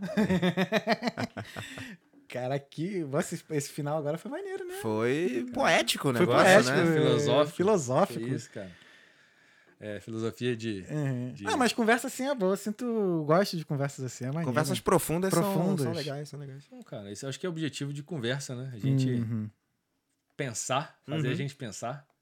Porque, de certa forma, faz a gente evoluir. Exatamente. Então é uma conversa que agrega, então é algo que vale a pena se gastar, gastar tempo. É, É. exatamente, exatamente. Vou lá, vou começar ali aqui que já estão me zoando aqui, ó. O Paulo e Lu Fotovlog. Comecei a seguir o canal, mas essa blusa aí quebra. aqui é rubro, aqui é Flamengo. Só porque ele é botafoguense, cara. Ele é... É. Mas vou te falar que eu tenho uma simpatia pelo Botafogo, tu acredita? Você falou do seu irmão, né? É, meu irmão foi botafoguense. Meu irmão, o nome do meu irmão é Túlio. Então, na época do Túlio Ah. Maravilha. Aí ele ficava naquela parada. Mas eu acho. Eu gosto do América também, mas assim, dos grandes, assim, eu não suporto o Vasco Fluminense, não suporto Ah, não. de jeito nenhum. É. Mas o Botafogo, cara, eu tenho. Tem uma expressão lá. uma- Acho que no Rio tem essa expressão Né? também, né? No Fede não- nem cheira. Sim, sim, mas já me falaram também que todo segundo time do. de- do- quem é flamenguista, o segundo time é Botafogo. já me falaram essa porra já. mas assim, é porque, sei lá, mano, até os meus amigos botafoguenses são maneiros. Se eu for seguir. São dois, né? Tem um ou dois. É, não tem muito botafoguense assim, né? é. Exatamente. Exatamente. Não é fácil de pegar influência. né? que vacilo. Mas obrigado, Paulo. Valeu por seguir. Cara, mas tá ligado que o Zico odiava o Botafogo, né? Sério? É, que na época que o Zico era, era moleque, ia pro Maracanã assistir jogo, ou, ou, né, não assistia, Uhum. escutava no rádio, o Botafogo era, era, era um time melhor. Antes, dele, antes do Zico começar a jogar. Aham. Ah, porque É. acho que era, era o Gar- era o Garrincha, né? época de Garrincha. Aham, sim, sim. É, é, esqueci o nome dele. Aliás, teve uma época que o Botafogo foi o time que mais mandou jogadores pra seleção brasileira, se não me Sim, engano. sim, uma teve, época teve uma época, teve uma época dessa. Então, teve a época do 6x0 do Botafogo no Flamengo. Então, é. Então o Zico detestava o Botafogo até o dia que o Flamengo é, devolveu, é, devolveu o 6 a 0 Ele conta uma história que uma vez ele, eles fizeram 4 a 0 e por conta de ter essa história do 6 a 0 enga- entalada na garganta, eles, eles saíram do Maracanã vaiados, mesmo ganhando de 4 a 0 e ninguém no vestiário, todo mundo puto no vestiário porque eles queriam ter feito o 6 a 0 6 a 0. É, devolveu o 6 a 0 né? Ah, Futebol é, futebol é maravilhoso. Abafan. Beautiful Picture. Thank you. Thank Thanks a lot. E o Paulo e a Lu flotam logo. Só fotão, ó. É. Aí, ó. Aí. O, o Ai- acho que é Gui Posa. Uhum. Poça. É mulher ou homem? Gui Poça. Guilherme. Guilherme. É. Vamos que vamos, mestre da fotografia. Que Quem? isso, ó. Estamos chegando lá. O Paulo e a Lu, salve da Alemanha. Ah, que maneiro, vocês estão na Alemanha. É, estão. O Paulo que foi comigo lá foi contigo, né? Escócia, é, exatamente. Pô, aí. Se o Paulo vier na Irlanda, a gente tem que fazer um episódio tu e ele aqui, hein? Então, Vai é ser legal, maneiro, cara. hein? Isso é legal, né? Então já fica o convite, Paulo, quando vier aí, ó. A gente, ele tava querendo vir, a gente primeiro planejou da Escócia, de repente a gente vai fazer um workshop aqui também no futuro. na- Uhum. Ih, eu vou nesse workshop aí, hein? Eu vou, ó, já Sou guardo nem, dinheiro, sou tá? nem doido de perder. Ô, tá maluco? Tem desconto pra É assistente? Desconto pra estar. Você você tem oficial agora. É, Cadê aqui? Vamos lá. A Adriana Vitorino Trevisan, fotógrafo incrível. Ah, Valeu, obrigado, Adriana. E o Paulo, e a o Paulo botou aqui, ó. Curioso com a série da Escócia. Pô, vai ficar legal. Tá, faz- tá- tá- tá produzindo ainda, né? Já, já, já foi. Já foi também? Não, tá, tá sendo Finalizado. editada, né? Editada, editada, editada, editada. editada. Para, Jorge. Sendo vai- editada, deixa- velho. fica quietinho. Filho. Daqui mais ou menos, dentro da minha programação, um mês. Ah, tá, boa. Tá, tá, tá pronto, começa. Tu leva quanto tempo pra produzir uma série? Cara, mais ou menos um mês, mais ou menos. É, Não é muito tempo, não. né, não. Porra, Porque fala- dentro da minha ideia de, de criação, né, dentro quando você, você percebeu aquele dia lá, é meio, meio bagunçado. Né, assim. para eu para eu explicar o que eu vou né vou passar ali que eu vou fazer assim eu não tenho eu não tenho um roteiro Uhum. assim não tenho um roteiro escrito eu tenho tudo na minha cabeça eu tenho um, eu tenho um caminho que eu quero seguir eu tenho um norte que eu quero seguir mas eu sou bem flexível para Uhum. o que pode acontecer ali Sim. no meio ali É, então assim Só cuidado com as baterias. exatamente exa- e foi a primeira vez que as baterias é, primeira vez que as baterias me, Funciona, mas só cuidado com as é, baterias. é, me deixaram na mão. Não chegou a deixar na mão, é Não quase deixou caraca. na mão. Quase deixou na mão. E, cara, assim, é, é, eu tenho essa, essa maluquice de, de, de- de processo criativo para vídeo, assim, de. É, é completamente diferente da Uhum. fotografia. A fotografia é muito mais organizada, Uhum. é, da pro- processo criativo do que o vídeo. Porque eu acho que o, o vídeo demanda mais, mais loucura, Uhum. mais, mais assim, sai ainda mais da, da, da casinha, Sim. né? Tá mais aberto à possibilidade de coisas que podem acontecer. Que o vídeo você tem que capturar tudo, você tem que contar a história. Tem um, tem um, acho que a gente falou sobre isso, aquele vídeo, 19 vídeo naquele filme, 1917, Uhum. é um, sobre a Primeira Guerra Mundial. Sim. Assistiu? Não, mas eu tô ligado. É, ele foi todo filmado, o filme todo, com uma câmera só, em plano sequência. Ou seja, não tem corta. Não tem não tem corte. corta. Não tem corta. Agora eu quero ver. Porra, mais um filme pra Cara, ver. assim, se você pegar esse filme e contar a história. Ah, e- e a história é de um soldado britânico que é mensageiro. Então ele tem que chegar de um ponto A a um ponto B e deixar a mensagem. E é uma mensagem importante né, sobre a guerra ali, sobre algum aspecto da guerra. Só que a forma como eles contam a história, você vai assim, ah, pô, tem um filme sobre isso, isso e isso. Se eu te falar assim, tem um filme sobre um mensageiro é, britânico, soldado britânico, que tem que deixar a mensagem X lá no ponto Y. Você fala assim, ah, é, legal. Mas se eu te falar assim, é um filme que foi filmado é, em plano sequência com uma câmera só. Assim, surreal. é, é diferente. Interessante. Eu já vi, eu vi um clipe que foi gravado em sequência também com um drone. Eu já achei. É um clipe de música, mano. Cara, tem uma cena desse filme que é o seguinte: esse cara, ele tá dentro de uma trincheira, a câmera tá de frente pro rosto dele, ele tá dentro da trincheira, ele sai da trincheira, ele tem que correr em cima da trincheira, assim, por fora da trincheira, porque eles fazem um, um- um ataque coordenado. Eu Então, lembro dessa cena, eu já é, vi esse filme. Ele sai da trincheira, a galera ataca pra ele poder conseguir atravessar a trincheira pro outro lado. Tem uma ação coordenada de ataque pra ele poder conseguir correr. Então a câmera sai no rosto dele e vem correndo junto com ele. E a galera atrás caindo, acontecendo um monte de erro que, de gravação que eles deixaram porque não tem corte. E vai rolando assim. Então, assim e, e tornou a parada muito real. Aí você tem os, os, os, os- extras dando uns cambotes, caindo. O ator mesmo, ele dá um ele trupique e cai, depois levanta e continua a correr. Ele não, ele não perde o raciocínio dele de, de- Tipo assim, eu tô gravando. sou- Ele entrou mesmo no personagem ali e tal. É muito legal, muito legal. Vamos tentar fazer um vídeo desse, mano? Indo daqui até o centro? Plano sequência? Vamos. Deve ser maneiro. O que será que acontece? Você, a gente- Porra, você precisa de pelo menos umas, uns quatro assistentes aí. É. Duas pessoas. É. Uma pessoa gravando, um- um- uma Uhum. pessoa com a câmera e pelo menos três pessoas assessorando essa pessoa ali. Porque essa pessoa vai estar andando, na maior parte, dependendo de como você fizer essa sequência, vamos dizer, 50% do tempo de costas, né, andando para trás. Pode crer. Então ela precisa de ter alguém na- nos dois lados e, e- e- e nas, nas costas atrás para poder assessorar, descer passeio, subir passeio, Uhum. entendeu? Ou então botar a câmera nas costas dela.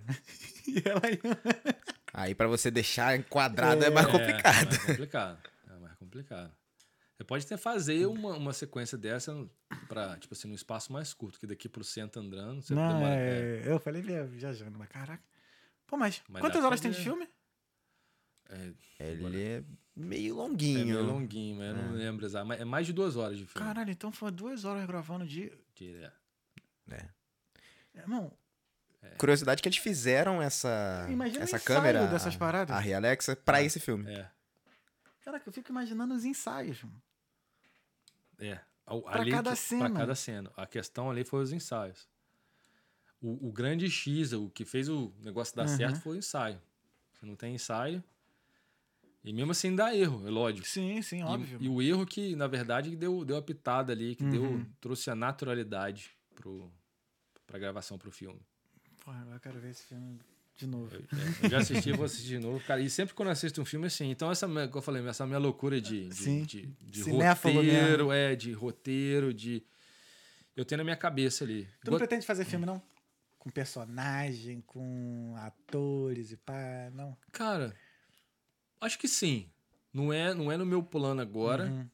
mas eu acho que em algum momento fazer uma, uma, uma produção pequena. eu tenho de repente vontade. uma, uma mini. Esse minissérie, Uma né, assim, minissérie, um, curta. De repente começar com um curta Uhum. de, sei lá, Esse é 15 meu- a minha minutos, meta. meia hora. Essa é a minha meta, Pô, fazer filme. Pô, vamos conversar, cara. Bora? Não, já, já sou seu assistente. tá? Já tá na equipe, já. já tô na equipe, me incluí na equipe. não, mas eu quero mesmo, quero mesmo. Eu acho... Por exemplo, eu fiz uns trabalhos na Globo, o Recorte e tudo mais, Aham. e era a época eu dançava, né? Não, não atuava. Só um trabalho lá que eu fiz na Globo atuando, mas quase não tive fala. É, E, cara, eu prestava muita atenção na equipe. Sim. No câmera, como câmera se vestia. Até como câmera se vestia, eu prestava atenção, meu irmão. Sim. Como o cara falava, o câmera falava com o assistente, como o diretor fazia, Sim. como era o equipamento, tudo, assim. E eu, porra, eu gosto, mano, dessa É. parada. E assim, eu sou muito é, hands-on também, né? Aquele dia lá você viu, teve um, teve um dos takes lá, cara, que foi exatamente o que eu queria. E se eu te explicasse, você ia demorar uma hora Ai. pra. Sei lá, não é. Tipo assim, porque você tem uma ideia na sua cabeça. E você quer fazer algo e, e- e explicar o que você quer fazer, às vezes é difícil da pessoa entender. Não é que a pessoa não tem capacidade de fazer, é para ela entender o que você está pensando, é você passar aquilo né, da, da forma que você quer que seja gravado. É mais fácil, às vezes, você mostrar. Isso. Aí, né, eu falei assim, deixa, deixa eu fazer. Aí eu fiz. fu. Aí ficou, tipo, era o que eu queria, entendeu? Era o que eu queria. Acertei, viu? ah, o Paulo aqui, Adriana, o Paulo dois aqui. Gabriel Bertozzi. O Bertozzi, eu não sei como é que deve ser italiano. Glá Produ- Productions está à procura de um fotógrafo. Ó, Aí, ó. Glá Productions. É, Glá Productions. Pô, Gabriel cara. Bertozzi. Pô. Ô, Gabriel, cara, se puder lá no meu Instagram, manda uma DMzinha Manda lá pra DMzinha mim. pra nós, é, é. Alberto Rocha, underline photography. Manda DM lá pra mim, cara. Uhum. Já ajuda para um demais. Aqui, ó. O Paulo e a Lu botou aqui, ó. Tem um monte assistindo a live. Adriana, Gui. Show de bola, galerinha.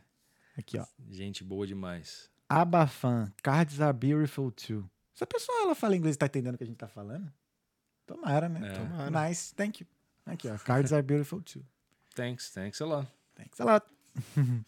Ah, Paulo e Lu, meus amigos, assisto o restante amanhã. Por aqui já são 9h40 e 39 Já deve ser mais tarde. Valeu, Paulo. É, Obrigado. Valeu, Paulo. Obrigado. Até amanhã. Bom, bom, bom sono. E tem muito pesadelo com o Botafogo, não. Né?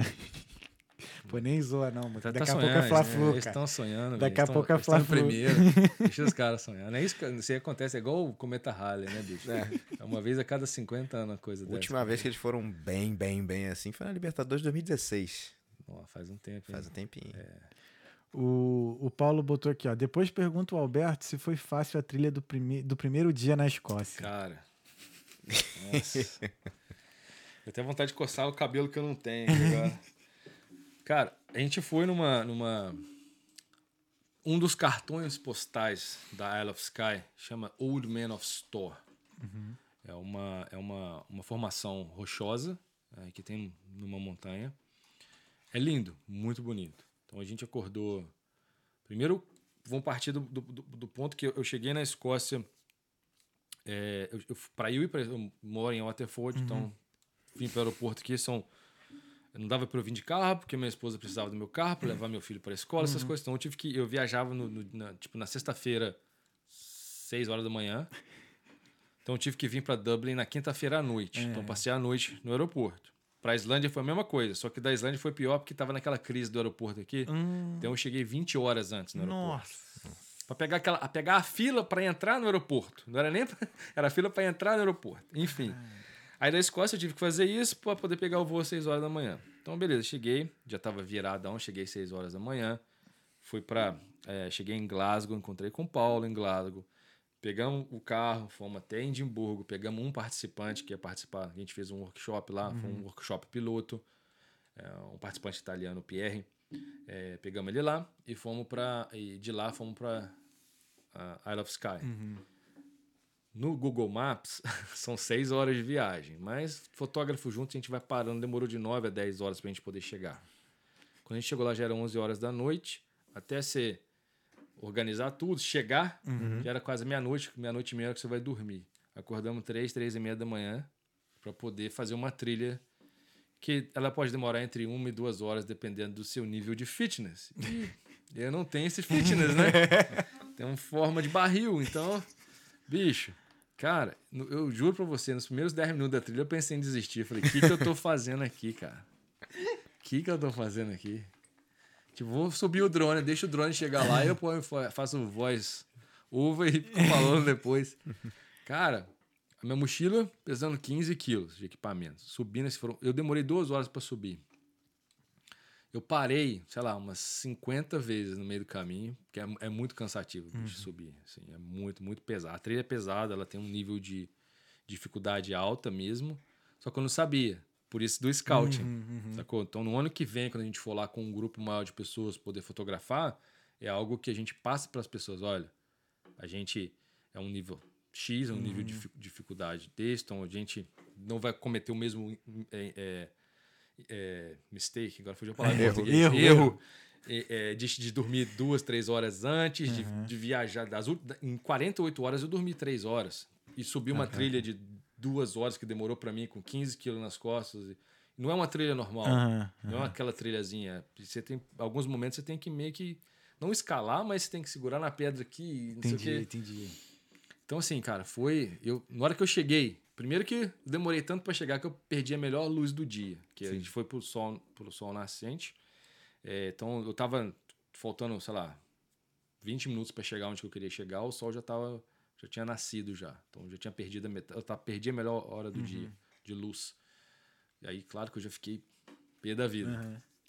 Aí eu falei, eu já cheguei aqui, vamos embora, continuar subindo. Aí continuei subindo consegui fazer uma foto.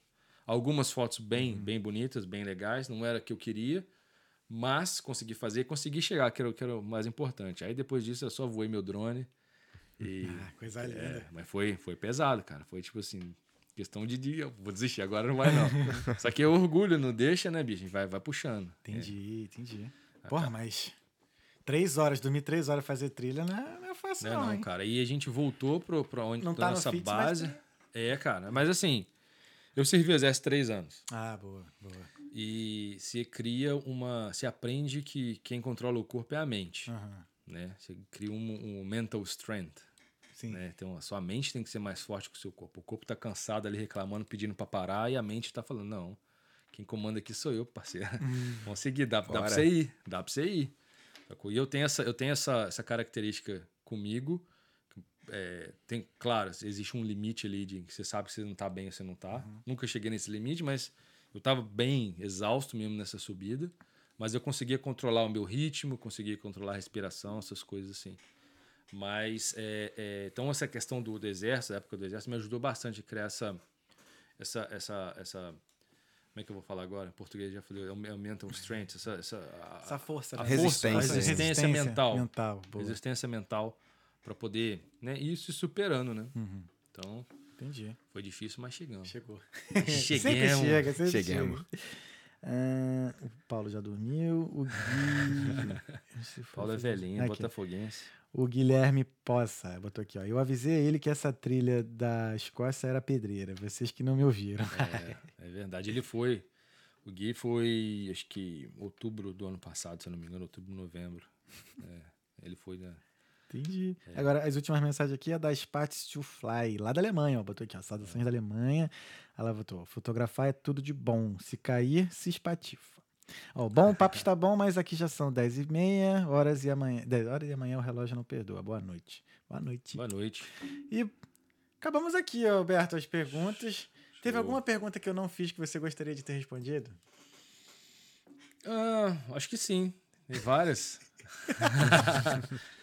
Ah, não, não, assim. Para onde. É, tem, tem, lembra se você se assistia essa. Lembra do Abu Janra? Hum, não. Não. Bujan? Abu Janra, é. Tinha um programa na, na, na TV Cultura que chamava. Nó, Castelo Ratimbum. não, quem, quem, tá, quem tá fazendo esse programa agora é o, o. É, o que tá fazendo o programa agora é o Marcelo Taz, que o Abujan faleceu já tem uns anos já. Agora esqueci o nome do programa. Eu sei que é uma pergunta que eu sempre faço para as pessoas, assim, que eu acho legal. Que ele, ele perguntava a pessoas o que é a vida. Hum. E a pessoa ficava cinco minutos respondendo, ele olhando para a pessoa. Aí na hora que a pessoa parava de responder, ele perguntava de novo: o que é a vida? Tipo assim, você não me convenceu, não. Vai lá. Eu acho, eu acho é um tipo de, de- é uma pergunta bem, bem, bem profunda assim de se responder. Cada um tem uma percepção de vida diferente, né? É, é, não que eu esperasse que você perguntasse isso, também, mas é, uma, é, uma, é um tipo de, de pergunta assim que eu, que eu O que é a vida? o então? que é a vida? Porra. A vida é muito louca. É, eu também acho que eu não sei responder essa pergunta, não. Agora, assim. Acho que a vida é isso, ó, agora.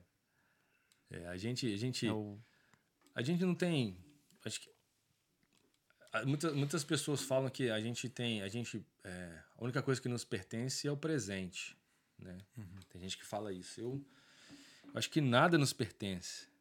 Porque a gente, igual o Raul Seixas fala, ah, é metamorfose ambulante, a gente está sempre mudando, Mudando. cara. E a gente não é mais o que a gente era 10 minutos Uhum. a- atrás, que você pode considerar presente, ou 10 segundos atrás. Então, é, nada nos pertence. A gente, e a gente não pertence a nada também. E a gente está em constante, nessa constante evolução para tentar nos encontrar em algum lugar Uhum. nessa caminhada louca aí da, dessa vida louca né, que é a existência nossa, né? E então assim, o passado não, não, não nos pertence, ele fez parte da nossa vida, mas ele não, não, não nos pertence. O presente ele é muito rápido, então também não, não nos pertence. E o futuro muito menos, que a Muito gente não menos. tem a menor ideia do que vai ser o futuro, né, bicho? A gente tem projeção, a gente quer coisas, a gente, quer, a gente, a gente caminha em direção às coisas que a gente quer. Hoje eu tô aqui exatamente por isso, por sonhar muito alto. né? Recebi muitas críticas na vida por você sonha muito alto. Você sonha muito alto. E se eu não sonhasse alto, eu não tava aqui. Se eu não sonhasse nada, eu não tava aqui. Então, me orgulho de ser um, um sonhador alto mesmo, assim, que aqui me fez sair da minha zona de conforto, de acreditar que tudo é possível se você põe trabalho, se você põe dedicação, se você coloca sua mente naquilo ali. Hum, A gente é capaz de aprender muita coisa. Eu vim para Irlanda, eu já estava com 30.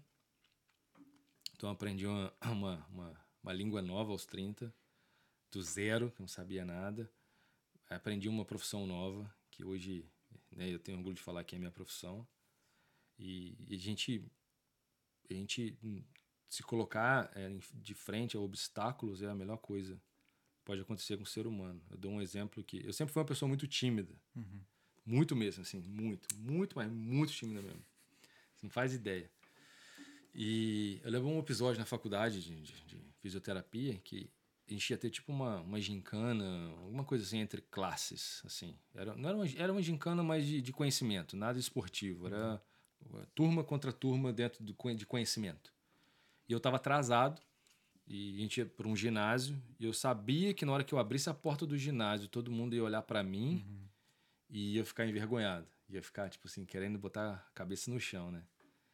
Aquele, aquele momento ali foi um momento de estalo para mim que mudou tudo para mim, porque eu percebendo que eu estava incomodado naquela posição, é, até tem um vídeo bem legal sobre isso, do, do Marião falando sobre, não sei se vocês viram, que fala do. do, do- do- tem, tem, o- tem o búfalo, o boi e a vaca. Um corre contra a tempestade, o outro corre a favor da tempestade. Quem é você? Eu fui o cara que correu a favor da, da tempestade. Eu quis enfrentar a tempestade. Então, aquele momento foi um clique para mim, em que eu é, falei: ou eu fico nessa zona minha de conforto, não conforto, mas zona de desconforto, porque eu sou tímido e vou ficar alimentando isso para sempre, ou eu enfrento isso. E foi o que eu fiz. Na hora que eu abri a porta do ginásio, todo mundo olhou, assim, na minha cabeça todo mundo olhou, mas não todo mundo olhou. E eu me coloquei numa zona de desconforto, que aí eu gritei bem alto, tipo, bom dia. Algumas pessoas responderam, eu gritei de novo, mais alto, bom dia, e daí todo mundo olhou e respondeu. Então eu me forcei a estar numa zona de desconforto para eu poder quebrar aquele, aquela barreira. Eu enfrentei, eu enfrentei um medo ali naquele momento ali. E a- a partir daquele momento eu faço isso para minha vida o tempo todo. E, cara, e mudou tudo. Mudou tudo. Completamente, da água pro vinho, assim. E tô aqui. Aulas. Aulas. é o cara. Roberto. Valeu, cara. Cara. Opa! ô, ô, ô. Jorginho. Obrigado, Roberto. Valeu, cara. Obrigado vocês. Valeu demais. Bom Valeu, tá aqui. mano. Muito bom, cara. Papo bom. Demais. É. Vai voltar. Com certeza. Vai voltar. Deixa eu ver se tem mais alguma mensagem aqui. Não, já foi. Irmão, obrigado, cara. Valeu, cara. Obrigadão mesmo. Valeu mesmo. Valeu. Até a próxima. Até a próxima, ó. Vou fazer um merchan meu agora. Por favor, É. cara, por favor. Vão lá, se inscreva no meu canal, Alberto Rocha underscore photography, no Instagram, na verdade. Uhum. No YouTube é Alberto Rocha Photography. Então tem essa série da Islândia, tem outros vídeos lá que eu faço geral de fotografia, unboxing de equipamentos, essas coisas assim. Não é muito uma pegada, mas você tá ligado. Sim, Como sim. é que é a história do YouTube, De a gente YouTube. tem que preencher a linguiça, né? Exato, exato. Mas a gente vai botar todos esses dados no- na descrição de do bola. vídeo aqui também para o pessoal, te achar, porque eu já vi que tem fotógrafo, tem gente querendo, né? Tá precisando de fotógrafo. Então, é isso. Pupilim, Valeu, irmão. Tamo junto. Berto. Valeu, cara. Valeu. Obrigadão. que episódio foda hoje, hein? Muito bom. Muito bom. Muito bom mesmo. Então, gente, ó, queria agradecer mais uma vez a Vital Intercâmbios por apoiar e patrocinar o Talkando Podcast. É, não deixa lá, né, de, de cotar o seu intercâmbio para você poder realizar o seu sonho. E na quinta-feira que vem a gente tá na quinta-feira que vem. Na próxima quinta-feira a gente tá de volta com o Glauber Andorinha, escritor. É só, só artista, viu? Que Semana- isso. Semana da arte.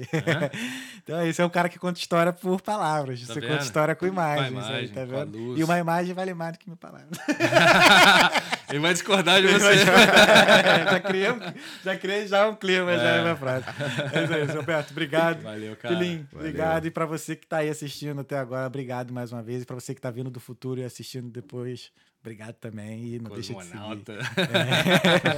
Então é isso, gente. Até quinta-feira. Esse foi o Tocando Podcast.